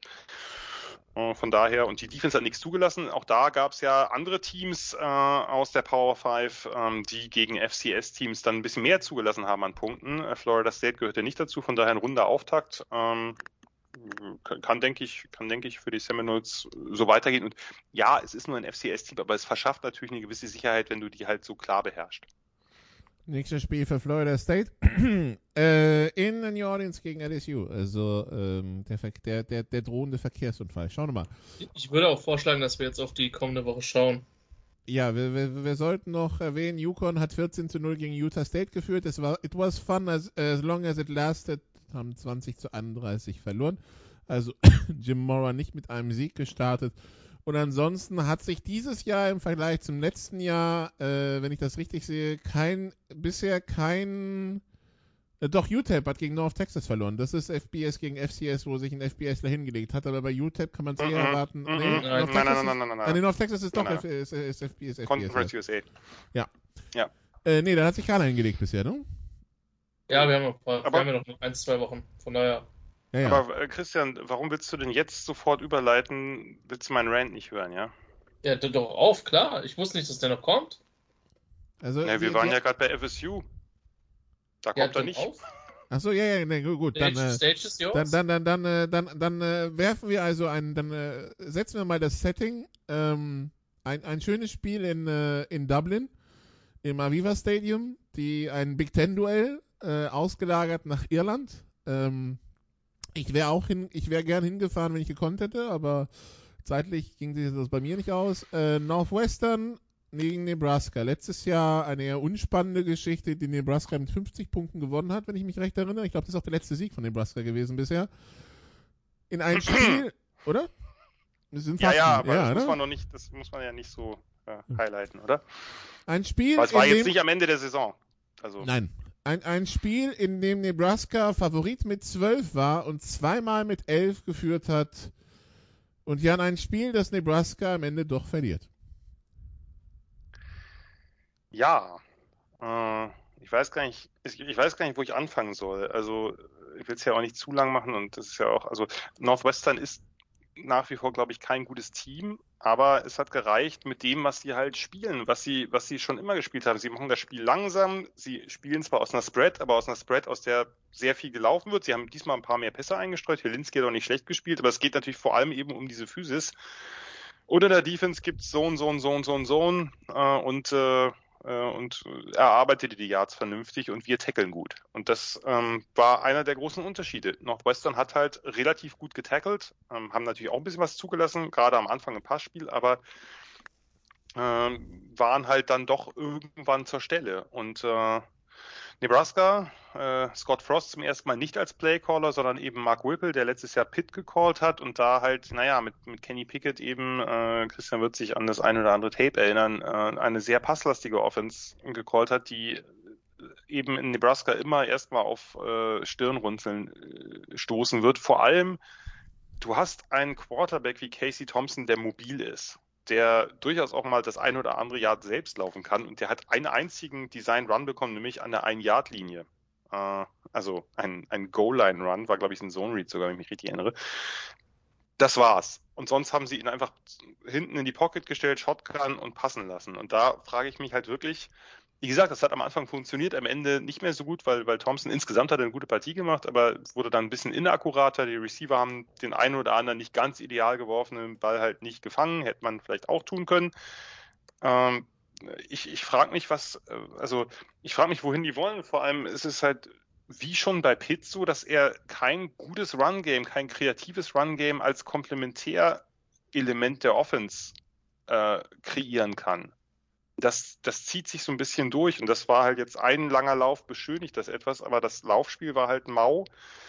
Und das Passspiel wurde irgendwann mau und es war halt einfach, und da äh, kann man Scott Frost zumindest ein bisschen recht geben, wenn er sagt, naja, das war irgendwann halt doch relativ unkreativ. Ob man das nach dem ersten Spieltag in der Pressekonferenz sagen muss, wenn man gerade zum ersten Mal das Playcalling abgegeben hat seit ein paar Jahren, ist eine andere Frage. Äh, das ist sicherlich nicht ganz geschickt gewesen. Inhaltlich war es nicht ganz daneben. Ähm, natürlich, das, was, worüber die meisten reden wollen, ist halt dieser Onside-Kick bei 28 zu 17 Mitte des dritten Viertels. Ähm, ich habe es gestern getwittert, weil ich selber auch nicht, also ich kann mir keine weitere Erklärung liefern, weil es ja wirklich ein Moment ist. Es gibt oft ne, Onside-Kicks, die nicht funktionieren, wirken immer blöd, aber warum machst du es da, wo du gerade zweimal gescored hast? Da willst du ja das Momentum behalten eigentlich. Ähm, und äh, warum willst du da auf den Killshot gehen? Du hast das Team eigentlich im Griff, äh, also die, die Wildcats. Ich kann es mir nur so vorstellen, man hat halt letztes Jahr ja diese wirklich grotesken Special Teams gehabt. Man hat die ersten zweieinhalb Viertel keinen einzigen Special Teams Blunder gehabt und einige sehr gute Punts. Also das waren ganz, ganz neue Gefühle, die man da als Huskers-Fan hatte. Vielleicht wollten sie es einfach, wollten sie einfach das Karma herausfordern und gucken, ob es schon so weit ist, dass alles gelingt. Oder, also ich weiß es nicht. Ähm, war ich, war ich ein bisschen enttäuscht. Ähm, aber das, das größte Manko ist eigentlich, ich meine, man hat eine, eine D-Line, die man wirklich hoch gelobt hat, die jetzt so ein bisschen mehr im, in, in Viererfront spielt, wo du mit Orshawn Mathis halt einen, einen Top-Transfer hast. Äh, in, äh, mit Ty Robinson, einen jungen Spieler, wo viele sagen, oh, der könnte NFL-Potenzial haben. Und dann lässt du dich von einer wohlgemerkt guten Wildcats O-Line komplett dominieren. Die haben ja wirklich keinen Stich gesehen. Äh, die haben Lücken aufgemacht. Es gab kaum Druck auf Helinski. Äh, das ist wirklich äh, eine, eine, eine sensationell, sensationelle Leistung gewesen, kann, kann man nicht anders sagen, aber eben auch eine enttäuschende Leistung der D-Line. Das Tackling war mies, gerade der Linebacker und das, das äh, Nickel DBs, also der quasi der Nachfolger von Jojo Doman, der jetzt eben äh, in der NFL als UDFA seinen Roster-Spot zumindest aktuell hat bei den Colts.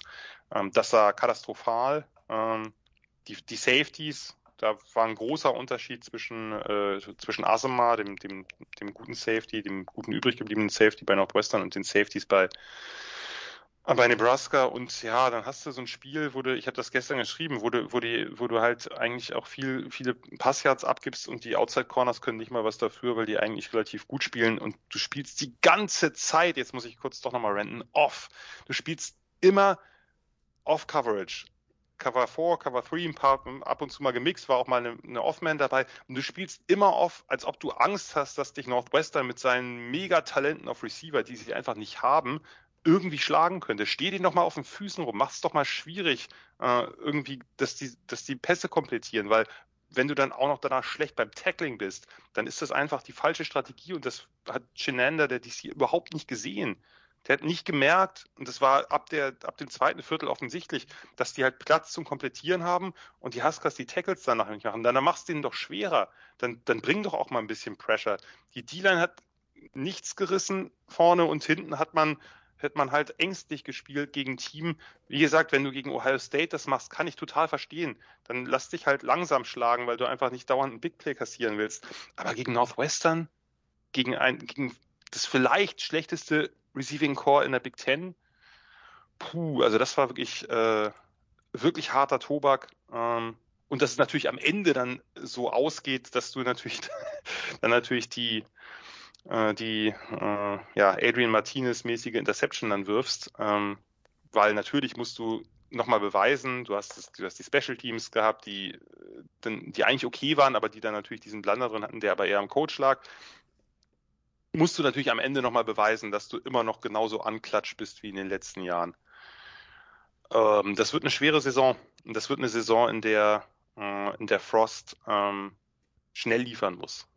Denn die, die Leine ist so kurz, wie sie, wie sie nur sein kann.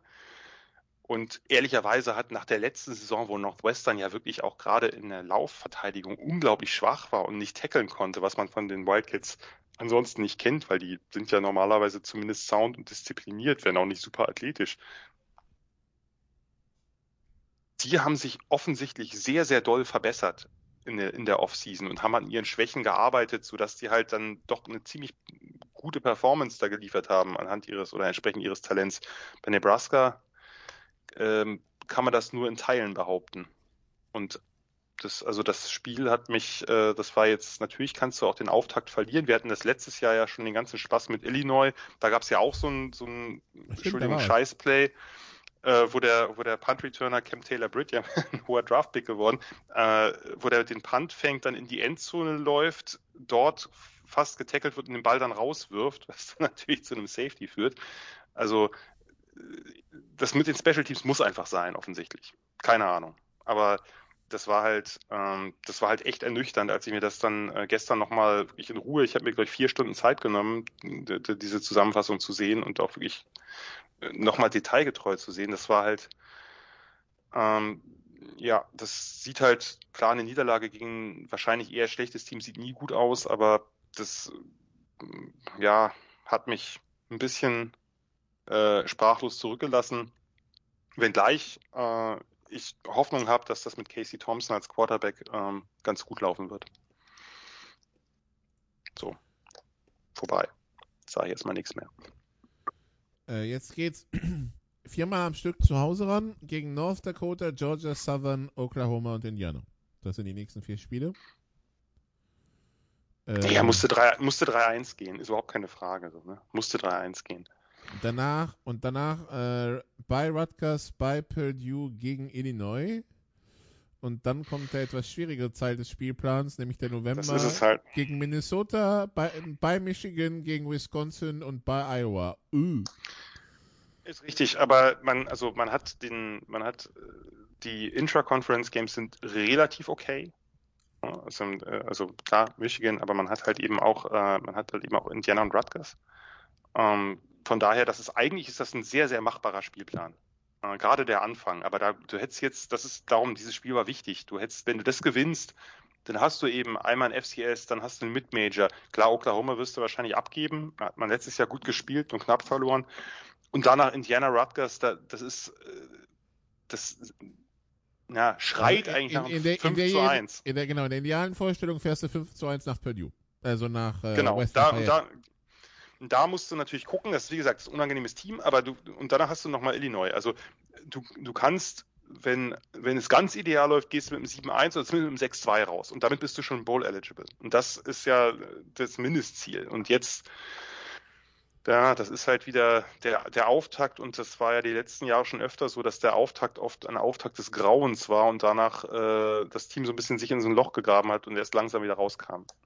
Äh, und wie gesagt, äh, mit einer, mit einer neuen Offense, die mir vom Ansatz her nicht gefällt, weil sie nicht alle Optionen wahrnimmt. Wenn du einen Dual-Threat-Quarterback hast, dann behandle ihn auch als solchen und äh, denk nicht, dass er, dass er die Statue in der Pocket sein muss. Also das, äh, das hat Frost äh, wohlgemerkt auch schon bekannt gegeben, wie ich heute las dass er wahrscheinlich, wenn er gecallt hätte, Casey Thompson ein paar Mal mehr hätte laufen lassen. Auch das ist natürlich die Frage, machst du das nach Was einem er aber Spiel, nicht als Kritik OC am OC verstanden sehen will. Nein, aber äh, ihr kennt doch, äh, sagen wir mal, die medialen Dynamiken bei sowas, oder? Ja, aber das ist ja auch eine dumme Aussage. natürlich ist Kritik am OC. Jawohl! Also was, was soll das denn? Also natürlich ist das eine Kritik am OC, wenn ihm das Playcalling, was er abgegeben hat, nicht passt. Er hat nur gesagt, dieser... ich hätte es anders gemacht. Ja. Er hat danach auch gesagt, alles... wahrscheinlich hätte ich aber nicht so viel Erfolg im Passing-Game gehabt. Das hat er dann nachgeschoben, ja. damit er das entschärft, aber natürlich. Dafür, äh, war, das dafür war der Onside-Kick sein Call. Ja, ja. Hätte, hätte Alex Leverwood in der Preseason besser geblockt, müsste er jetzt nicht in Chicago spielen. So, so sad. Ähm, hätte, hätte Fahrerkette. Das ist, das ist so, diese, das so, das, was Frost gesagt hat, sind so diese deutschen Sätze, die mit einem Aber enden, wo man genau weiß, eine Kommunikationstheorie, alles, was vor dem Aber steht, kann man sich. Er ist ja eigentlich ein freundlicher Mensch, aber. Und dann kommt die Aufzählung. Ja, also, ähm, vielleicht ist das Playcalling auch nächste Woche wieder bei Frost. Wir wissen, dass da einige Coaches Na, einfach eine extrem kurze, kurze Line das kann, er, das kann er nicht machen. Der hat sich Whipple geholt, der ja zumindest so ein bisschen, bisschen attra äh, sozusagen attraktive Lösung war, einfach deswegen, weil er eben mit, mit Pickett und Pitt da äh, so abgeräumt hat, der kann ihn nicht nach einem Spieltag, das wäre, dann, dann wäre auf jeden Fall, dann würde der ganze Baum brennen. So, das geht halt nicht. Ähm, das kann natürlich. Touristischen Sicht finde ich das vollkommen akzeptabel. Du, der, du, sagen wir mal so, Desperation Mode wird irgendwann beginnen bei Frost. Ich bin gespannt, was er dann macht. Wir Back auch. Christian, Christian, wir Hä? auch, oder? Natürlich.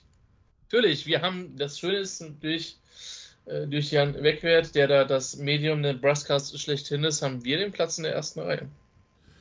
Gut. Ich bin das Medium, jetzt aber nicht so ESO-mäßig, oder? Nee. Aber vielleicht würde genau das helfen, man weiß es nicht. äh, gut, dann schauen wir mal schnell noch auf das, was uns Spieltag 1 bietet. Also so, so Sachen wie Akron gegen St. Francis, auch wenn St. Francis da wahrscheinlich Favorit ist, besprechen wir jetzt nicht. Ähm, Du Danke. gehst nicht wieder alle Spiele durch, Nico. Nein. Was ist da los? nein. Ja, gut, er lernt, er lernt. Man Er lernt. aber er lernt. Aber wenn, wenn du uns was zu Toledo gegen Long Island erzählen willst, Jan, bist du natürlich immer gerne willkommen. Ja? Ähm, Also ich ich bin der? Meinung, dass der ehemalige Center von Toledo einer der besten Coaches der German Football League dieses Jahr war mit David Unthal. Äh, Das äh, kann ich dazu definitiv sagen. Ja, nichtsdestotrotz wollen wir uns vielleicht auf andere Spiele konzentrieren. Wir hätten da in der Nacht von Donnerstag auf Freitag das Spiel zwischen Purdue und Penn State. Äh, Jan, äh, wir erinnern uns das letzte, wir uns an das letzte Jahr. Oder war das? Nee, war nicht letztes, war es letztes Jahr? Äh, ich bin gerade durcheinander gekommen. Nee, letztes Jahr war Penn State Illinois, oder welches, welches hat Penn State verloren? Diese, diese 17 Du meinst, du meinst, No- du meinst die nein, neun, neun du, Overtime du meinst die neun. Overtimes? Ja. Das war, genau, das war gegen Illinois. Das, war Illinois, ja, okay. Aber Purdue, äh, Purdue jetzt, also Purdue gegen Penn State, äh, direkt nochmal ein Big Ten-Duell zum Einstieg. Ja, ein schönes Duell. Also gerade, weil, was ich, was ich gesagt hatte, Purdue halt mit dieser, mit Aiden O'Connell, einem vielleicht dem zweitbesten Quarterback nach CJ Stroud in der Big Ten, äh, und einer, und einem wirklich sehr, äh, sehr passlastigen Approach, ohne David Bell halt jetzt, aber, ähm, und auch andere, äh, der zweitbeste Receiver ist irgendwie suspendiert worden und so, da haben sie ein bisschen Probleme, aber das wird, das wird äh, Brom nicht aufhalten, halt sehr, sehr viel zu passen. Und Penn State mit einer zumindest nominell sehr, sehr guten Pass-Defense, das kann schon, kann schon ganz, äh, ganz nett sein. Äh, Purdue hat letztes Jahr eine relativ gute Defense gehabt, überraschenderweise, womit keiner gerechnet hat, auch abseits von Carl Laftis. Und ähm, Penn State, wie gesagt, äh, in der Offense ein bisschen inkonstant kann nicht laufen. Also das könnte ein engeres Spiel werden, als man jetzt so denkt. Und gerade, wir hatten das ja letztes Jahr ein paar Mal, dass die Boilermakers gerne den Partycrasher spielen und irgendwelche favorisierten Teams halt schlagen. Gerne auch hochgerankte favorisierte Teams. Ähm, würde, würde ich nicht ausschließen. Also ich glaube, das, äh, das wird enger, als wir, als wir vielleicht jetzt auf den ersten Blick denken. Gut. Ich freue mich. Ähm, dann schauen wir auf das Programm vom Freitag. Das ist auch, also immer wenn ich sage Programm vom Freitag, wir reden von den USA, ja. Also in der Nacht von Freitag auf Samstag, ähm, äh, da ist auch überschaubar gut. Also müssen wir gucken, ob Virginia Tech diesmal tatsächlich mal gegen, gegen ähm, äh, ob wie das läuft. Aber ansonsten, äh, wir haben Colorado gegen TCU, Indiana gegen Illinois, Michigan State gegen Western Michigan. Was picken wir uns da raus, Jan? Ähm, Wenn überhaupt. Ja, also für mich natürlich ein, ein äh, Big Ten gegen MAC-Duell, Michigan State gegen Western Michigan spannend, wobei Western Michigan so ein bisschen im, äh, äh, also das ist jetzt äh, wahrscheinlich eine Saison, eher eine Übergangssaison, ansonsten natürlich immer Big Ten, das heißt Indiana gegen Illinois wird wahrscheinlich ein ziemliches Kellerduell sein, aber äh, wer weiß. Gut. Der jetzt auf jeden Fall mehr als der ganze, der ganze andere Mist, der da, äh, also Charlotte gegen William und Mary werde ich mir nicht angucken. Nicht. Warum nicht? Da kann Also, jemand von euch übernehmen. Ihr müsst auch mal dahin, wo es weh tut. Äh, Nein, ich bin da nicht. Ich, äh, Sorry, wir waren dieses Jahr in der GFL sehr viel unterwegs. Da wolltet ihr mich ja nicht mitnehmen.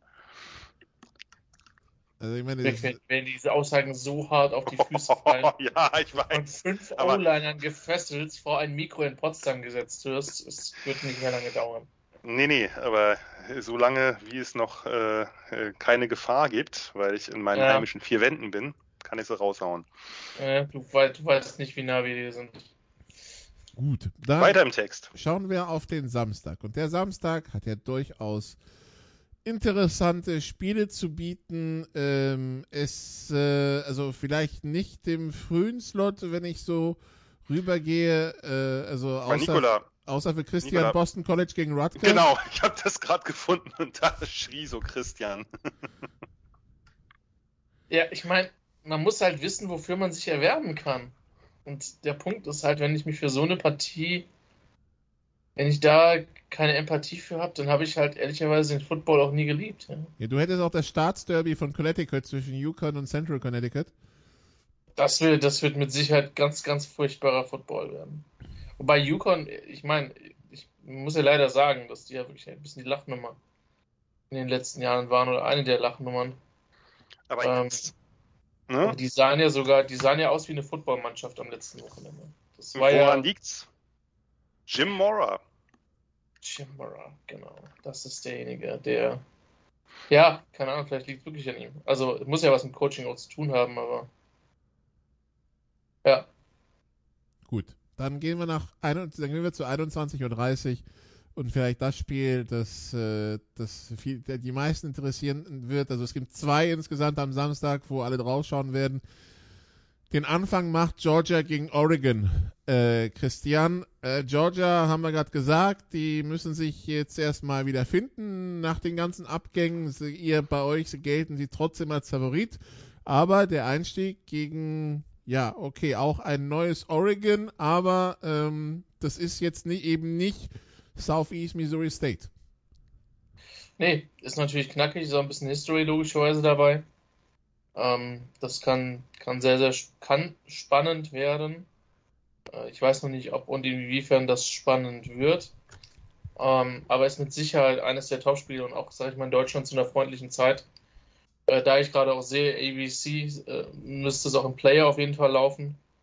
Ähm, weiß nicht genau, welche Spiele wie dieses Jahr bei Pro7 ähm, Max beziehungsweise dann auch bei der Zone laufen werden, aber da wird es mit Sicherheit was geben. Ähm, ja, kann eine richtig gute Partie werden. Ich bin auf Oregon sehr gespannt. Ähm, ich sage mal so, man sollte Georgia schon natürlich außerordentlich kennen durch die Neuverpflichtung da des, äh, des Trainers. Ähm, Under the Radar Game übrigens für mich in dem Slot ist North Carolina Appalachian State. Ähm, das wäre vermutlich das 18 Uhr Spiel, was ich mir vermutlich anschauen werde. Ähm, Mit einem Upset wie vor 15 Jahren? Ich glaube nicht, dass ein Upset ist, wenn Appalachian State gewinnt. Das ist halt das Ding. Zumindest Oh. nicht so krass, ja. Okay. Ja, okay. Inzwischen sind sie auch Also nicht mehr die waren die letzten Jahre echt gut.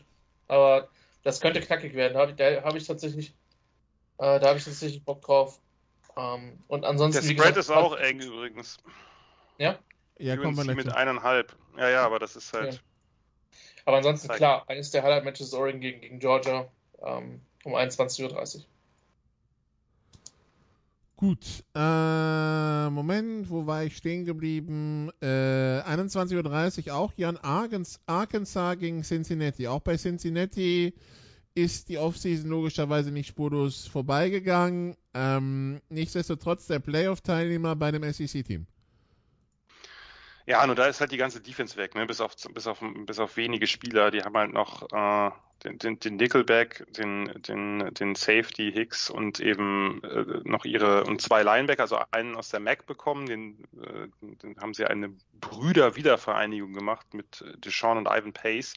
Ähm, das, aber trotzdem, da ist natürlich, das fehlt natürlich einfach, fehlen natürlich die kompletten Stars. Äh, ein paar, ein paar gute Spieler sind noch da, wie gesagt, aber das, äh, das wird sehr schwer. Also wenn sie, weil das ist eben was anderes als bei Georgia. Bei Georgia fehlen alle Stars, aber dahinter stehen dann irgendwelche fünf und High Four Stars und, äh, und warten eben ihre Zeit und entwickeln sich. Und das kann natürlich Cincinnati nicht leisten. Das heißt, da müssen die Spieler eben im durch das Coaching entwickelt werden. Die sind eben, das sind eben alles keine, keine Riesentalente. Nicht mal, nicht mal Source Gardner war eins. Äh, Und von daher wird, wird sehr schwer und Arkansas mit der, mit der Line, äh, mit, mit Jefferson, mit, mit seinen weit, also jetzt neuen, aber weiteren talentierten Receivern. Ich sehe es nicht. Also ich sehe da Arkansas vorn und würde mich auch nicht wundern, wenn sie das jetzt nicht mega knapp gewinnen. Gut, dann schauen wir auf 1 Uhr morgens, Christian, und sehen da, Florida hat Utah zu Gast. Ja, der Urban Meyer Bowl, so könnte man das vielleicht nennen. Müsste man nur noch in Wirklich? Jacksonville spielen, ja? Ist wirklich, wirklich schade. Also ist gut für, für Jacksonville, aber es ist schade für den Rest von uns, ja, ja. dass wir kein zweites Urban Meyer ja irgendwie in Jacksonville bekommen haben. Ich hatte ja auch auf USC so ein bisschen spekuliert, das hat in seiner Vita eigentlich noch gefehlt. Ähm, es gab ja auch die Gerüchte tatsächlich, so ein bisschen. Ähm, ja, könnte ein geiles Footballspiel werden. Also ist halt die Frage, wie weit die Offense von Florida schon entwickelt ist. Utah fährt da als Favoritin, was mit Sicherheit auch, auch eher in den letzten Jahrzehnten eher die Ausnahme gewesen ist. Ähm, mit Sicherheit ein Knaller. Also könnte, könnte gut werden. Ähm, und ich sag mal so, das wäre für, für Utah halt, sollte die Pac-12 in irgendeiner Form Playoff-Chancen haben, wäre das halt ein mega Non-Conference-Win, wenn sie den halt holen würden. Ähm, von daher, ne, ich würde fast sagen, für Utah noch eine wichtigere Partie als für die Gators. Für Freunde des gepflegten und kreativen Laufspiels wird da auf jeden Fall was geboten werden mit dem Spiel. Ja, ist doch. Äh, ja, also ich freue mich, ich freue mich auf das Spiel. Du, du auf jeden Fall. Ja, ja. ja. Ähm, ansonsten. Wundert jetzt nicht so, ne? Nee, das äh, kein bisschen.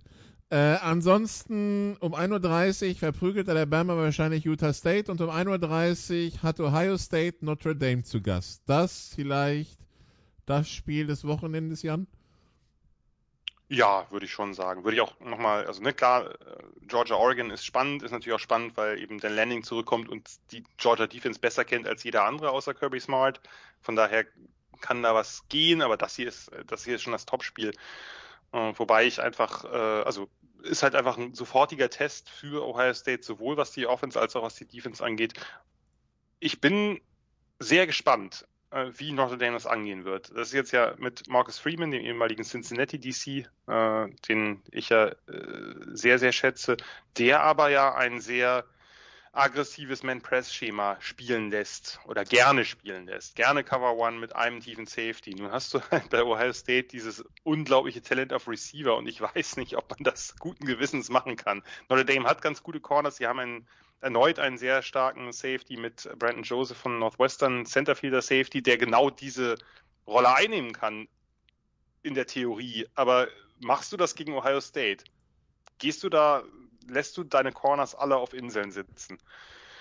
Ich kann es mir nicht vorstellen. Gegen diese Offense musst du ein bisschen anders spielen und Freeman hat gezeigt, dass er gegen, gegen explosive Offenses auch durchaus äh, Modifikationen vornehmen kann. Ähm, ich bin mega gespannt, wie er das angehen wird, weil du musst irgendwie, ich weiß nicht, wie du diese Offense stoppen wirst. Vielleicht bringt er vorne mehr Druck, vielleicht testet er die, die Guards, weil die halt noch nicht gestartet sind. Keine Ahnung, aber äh, ja.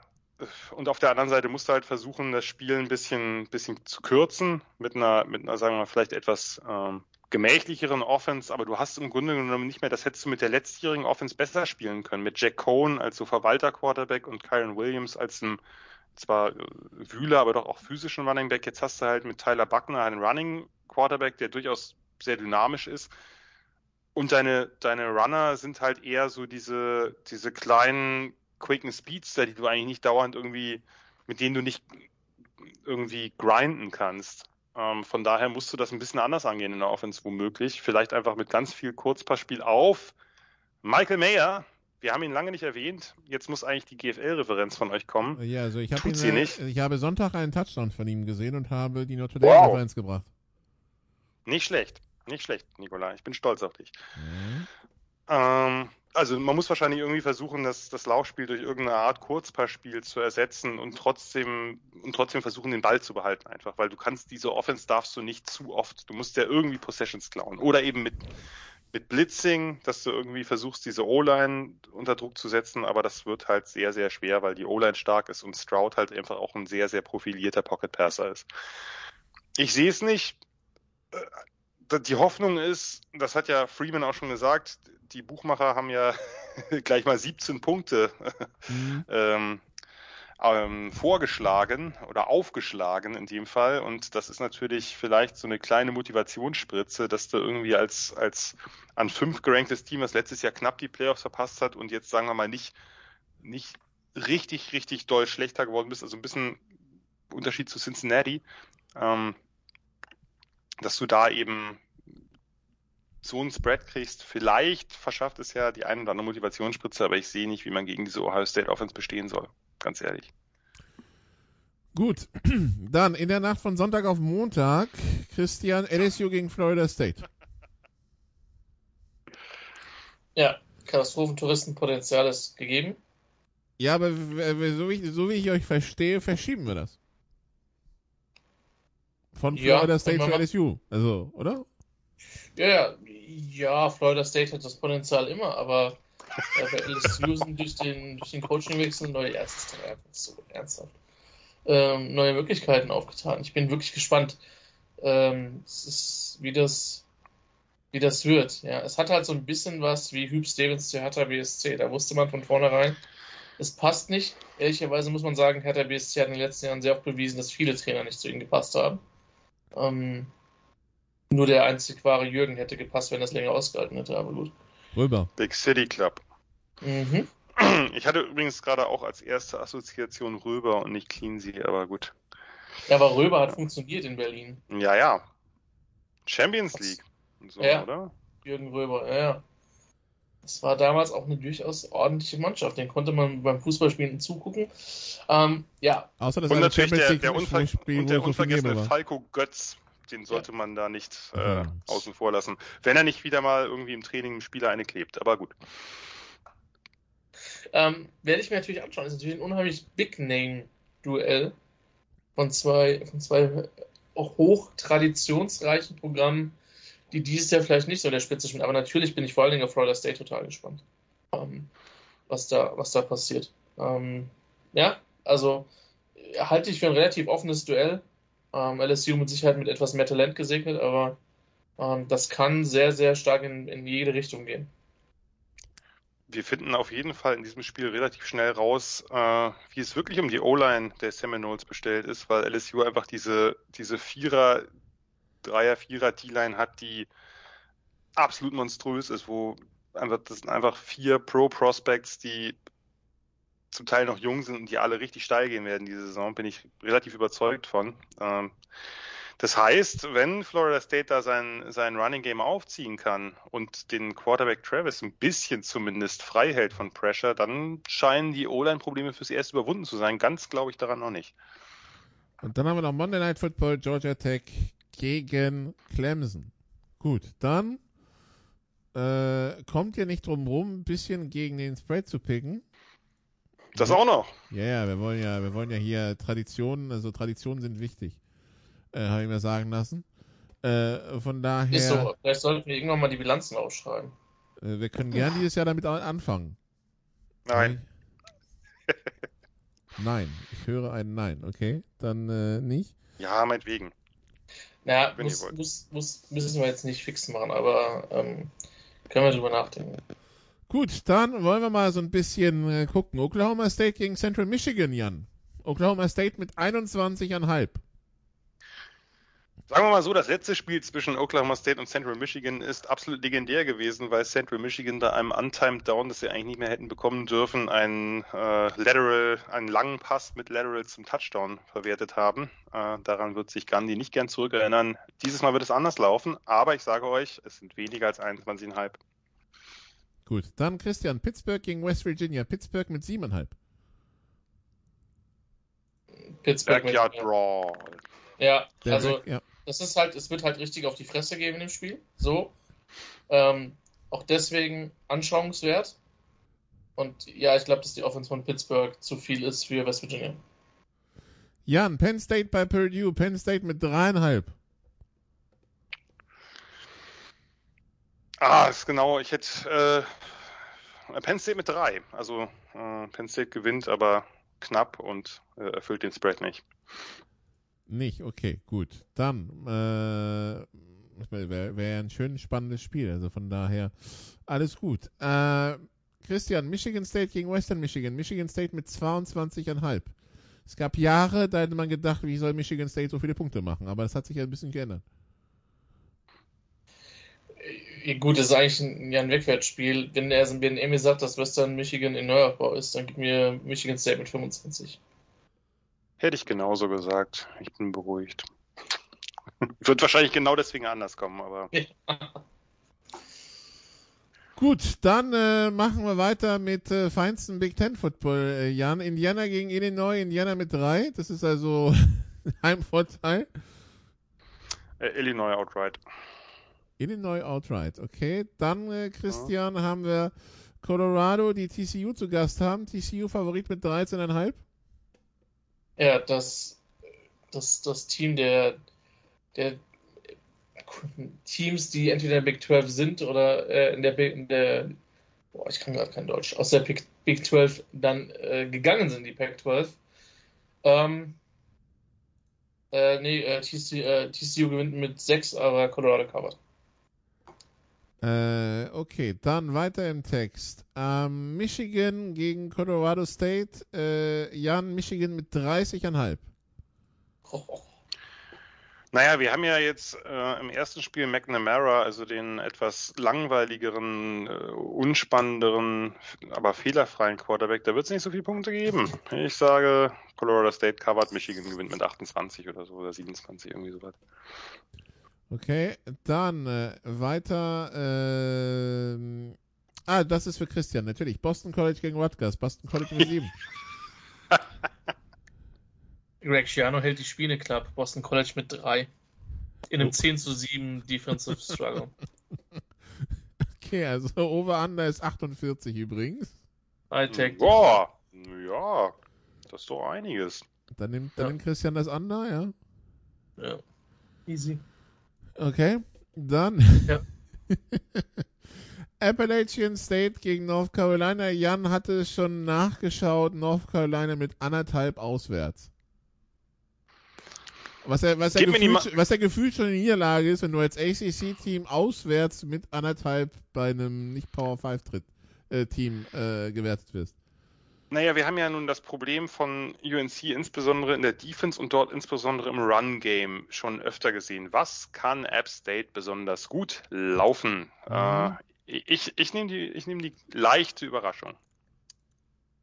Christian, würdest du sie auch nehmen? Ich sag Appalachian State gewinnt das Spiel mit 7 Punkten. Okay, müssen wir doch mehr auf dieses Spiel zwischen Appalachian State und North Carolina schauen. Alles gut. Dann äh, UCLA gegen Bowling Green, Christian. UCLA mit 23,5. Packst wieder, packst wieder die ganz großen Spiele aus. Ich, äh, Ja, ja, aber UCLA wir, wir, wir, wir, 27. erinnern uns, wir erinnern uns alle, dass UCLA auch mal recht wild sein kann. Von daher, Ja, das So. ist wahr. Das ist ja. DTR ist auch so ein Spieler, Dorian Thompson, Thompson Robinson, wo du denkst, der spielt schon 20 Jahre College Football, aber ja, er wird seine Mannschaft zu einem 27-Punkte-Sieg führen. Ich habe mich gerade mit Bowling Green auseinandergesetzt. Ich könnte da jetzt was zu erzählen, aber ich verschone euch damit. ja, aber siehst du das, siehst du das knapper als äh, was oder? Ähm, nicht zwangsläufig, aber ich glaube, die werden in der Defense überraschen. Nicht unbedingt gegen UCLA wahrscheinlich. Gut, Jan, sonst lest, Jan, lest Jans Blog. Das Genau. ist so die Aufforderung. So. Jan, Georgia gegen Oregon, Georgia mit 17. 17 ist amtlich. Ähm, gib's mir mit 14. Ich äh, könnte mir vorstellen, dass Oregon das, also es wird deutlich, oder es wird jetzt keine, kein, kein enges Spiel, aber ja, könnte mir vorstellen, dass sie sowas wie, weiß nicht, 34, 20, 32, 18, irgendwie sowas gewinnen. Christian Arkansas. So- ja?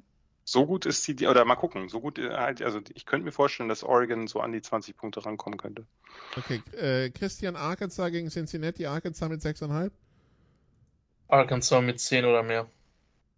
Gut, dann Jan, San Diego State gegen Arizona, San Diego State mit 6. Klingt nach einem ziemlich guten Spread, ich nehme sie mit 7. Over Under übrigens 46,5 für die, die sie so wegschalten. Ähm, dann, äh, Christian, South Florida empfängt BYU, BYU mit 12. Was du jetzt schon wieder rausholst hier. Vor allem nimmt er die beiden Skandalteams drin, ne? BYU als auch äh, San Diego State, die beide jetzt gerade im Moment mit anderen Sachen zu kämpfen haben. Ähm, der Spread war 12 für BYU. äh, BYU mit eher mit, mit 20. Gut, Jan, du, äh, so wenn, ne, also USC gegen Rice. So, äh, USC mit 32,5. Oh, du, keine Ahnung, kann ich, das kann ich nicht einordnen. Ich würde sagen, ach komm, die gewinnen noch höher. Geht gleich gut los für Lincoln Riley. Äh, Christian Florida gegen Utah, Utah mit 3. Im Sinne der Pac-12 hoffe ich, dass Utah mit 4 gewinnt. Wenn sie mit 3 gewinnen, reicht es auch, aber in dem Fall kann man sie. Okay, dann äh, Alabama gegen Utah State. Es tut mir leid für Utah State, aber 41,5 Jan. Naja, man hat ja gesehen, dass sich Utah State gegen Yukon schwer getan hat. Was bedeutet das nun für dieses Spiel? Wir wissen halt nicht, Bitte wie eine- stark eine Yukon in- ist. Ja, vielleicht ist Yukon ja auch unsere Nummer 4 in diesem Jahr und äh, Ja, ja, eine, Reuters eine, in, hinaus. eine In-Depth-Analyse ist gefragt zu diesem Spiel. Ich werde sie euch nicht liefern, äh, aber sagen, dass Alabama mit äh, nur 38 gewinnen wird. Ganz klare Sache. Gut, dann äh, Christian, wir haben schon besprochen, Ohio State gegen Notre Dame mit 17. Ich sehe, dass es enger wird. Also ich glaube, Notre Dame ist, äh, ist, ist gut. Ohio State ist eine Maschine. Ohio State gewinnt mit 10, aber nicht mit 17. Äh, Jan, Mississippi State gegen Memphis. Mississippi State mit 16. Hui. Ähm, ja, Memphis war ein bisschen enttäuschend die letzten Jahre äh, mit, dem, mit dem neuen Coach, dem ehemaligen O-Line-Coach. Das, ähm, aber trotzdem halt die das ein bisschen, haben die nicht sogar mal gegen Mississippi State vor zwei, drei Jahren gewonnen? Ich glaube. Ähm, halten es ein bisschen enger. Dann für Christian Aber natürlich, verlieren. für Christian wieder schönstes ACC äh, Football Syracuse gegen Louisville. Louisville mit viereinhalb. Ich möchte mich enthalten. ähm, Louisville mit einem Touchdown. Dann Jan Oregon State gegen Boise State. Äh, vielleicht, vielleicht stellt der, der Commissioner der Pac-12 da direkt schon wieder den Rectificovani, wie das heißt, äh, kalt. Nicht äh, schlecht, nicht schlecht, Nikola. Respekt. Äh, Oregon State Favorit mit zweieinhalb. Go Beefs, sage ich eigentlich immer, wenn es um die Beavers geht. Go Beefs. Auch in diesem Fall, übrigens, ich glaube, es war Ole Miss, nicht Mississippi State, die gegen Memphis verloren haben. Egal. Ähm, also, Oregon State. Äh, ich weiß zwar nicht wie, aber macht das. Und dann erinnern wir uns letztes Jahr Christian an Washington gegen Montana, das in die Binsen ging. Jetzt ist es Washington gegen Kent State, also nicht FCS, aber Washington mit 23. Jan, wie gut ist Kent State? Nicht so gut wie letztes Jahr, aber ähm, interessante Offense. Speed, Okay. Speed, Speed, Speed, Speed. Aber Washington, Washington mit 17. Covert nicht. Okay, und dann haben wir noch LSU gegen Florida State. LSU mit 3. Neutraler Spielort. Übrigens. LSU mit mehr als drei. Ein bisschen neutraler Spielort zumindest. Ja. Ja gut, es ist halt nicht in, in Baton, es ist nicht Baton Rouge, sondern äh, New Orleans, äh, so 50 Kilometer weg oder so, aber ja, es ist halt nicht Darum sage ich ja ein, ein, ein, ein bisschen. Und, es passen Spielort. 20.000 weniger rein oder so, ja. Also, ähm, und es ist klimatisiert, das ist vielleicht der größte Unterschied. Aber das, Das sollte, sind Südstaaten, das juckt die alle nicht. ich wollte gerade sagen, das sollte beide nicht stören, aber Ich lege übrigens Wert darauf, dass wir nächste Woche, ich mache auch gerne die Spreads, die GFL Viertelfinals zu tippen.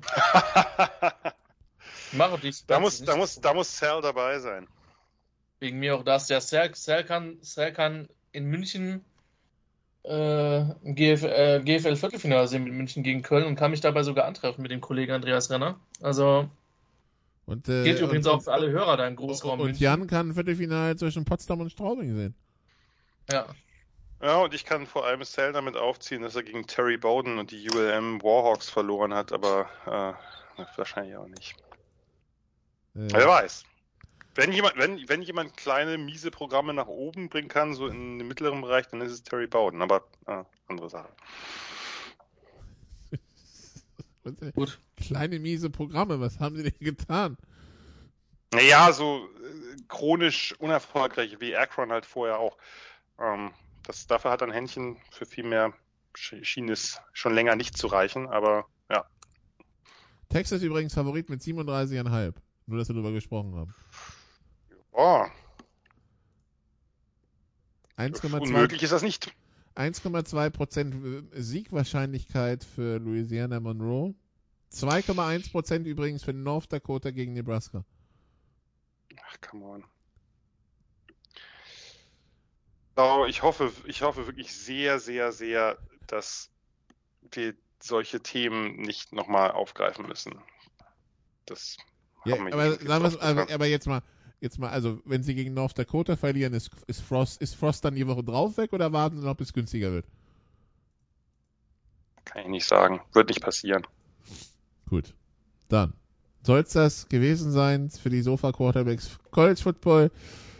Für diese Woche, wie gesagt, das Programm ist äh, gestreckt, weil bisher ja noch keine NFL dazwischen kommt und dann ab nächster Woche geht's dann eher traditionell weiter mit den Samstagsterminen.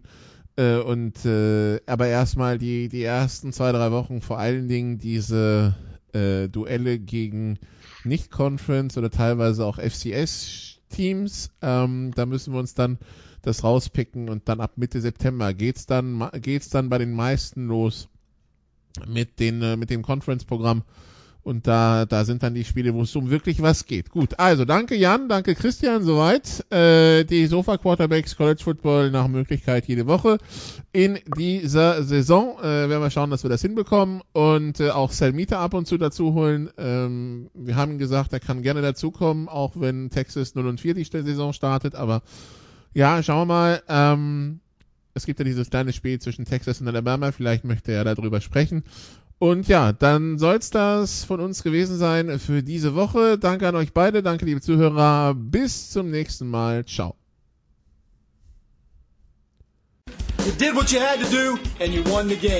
Das waren die Sofa Quarterbacks mit der Extravaganza zur National Football League auf Sportradio 360.de. Wenn Sie Fragen, Anmerkungen, Gegenbeispiele haben, schreiben Sie uns entweder auf unserer Facebook-Seite über unseren Twitter-Account at sportradio360 oder direkt an steilpass at sportradio360.de. Great job, guys! Und versäumen Sie nicht unsere nächste Big Show jeden Donnerstag neu auf www.sportradio360.de. One day at a time. Keep getting better as a football team, and we'll see what happens.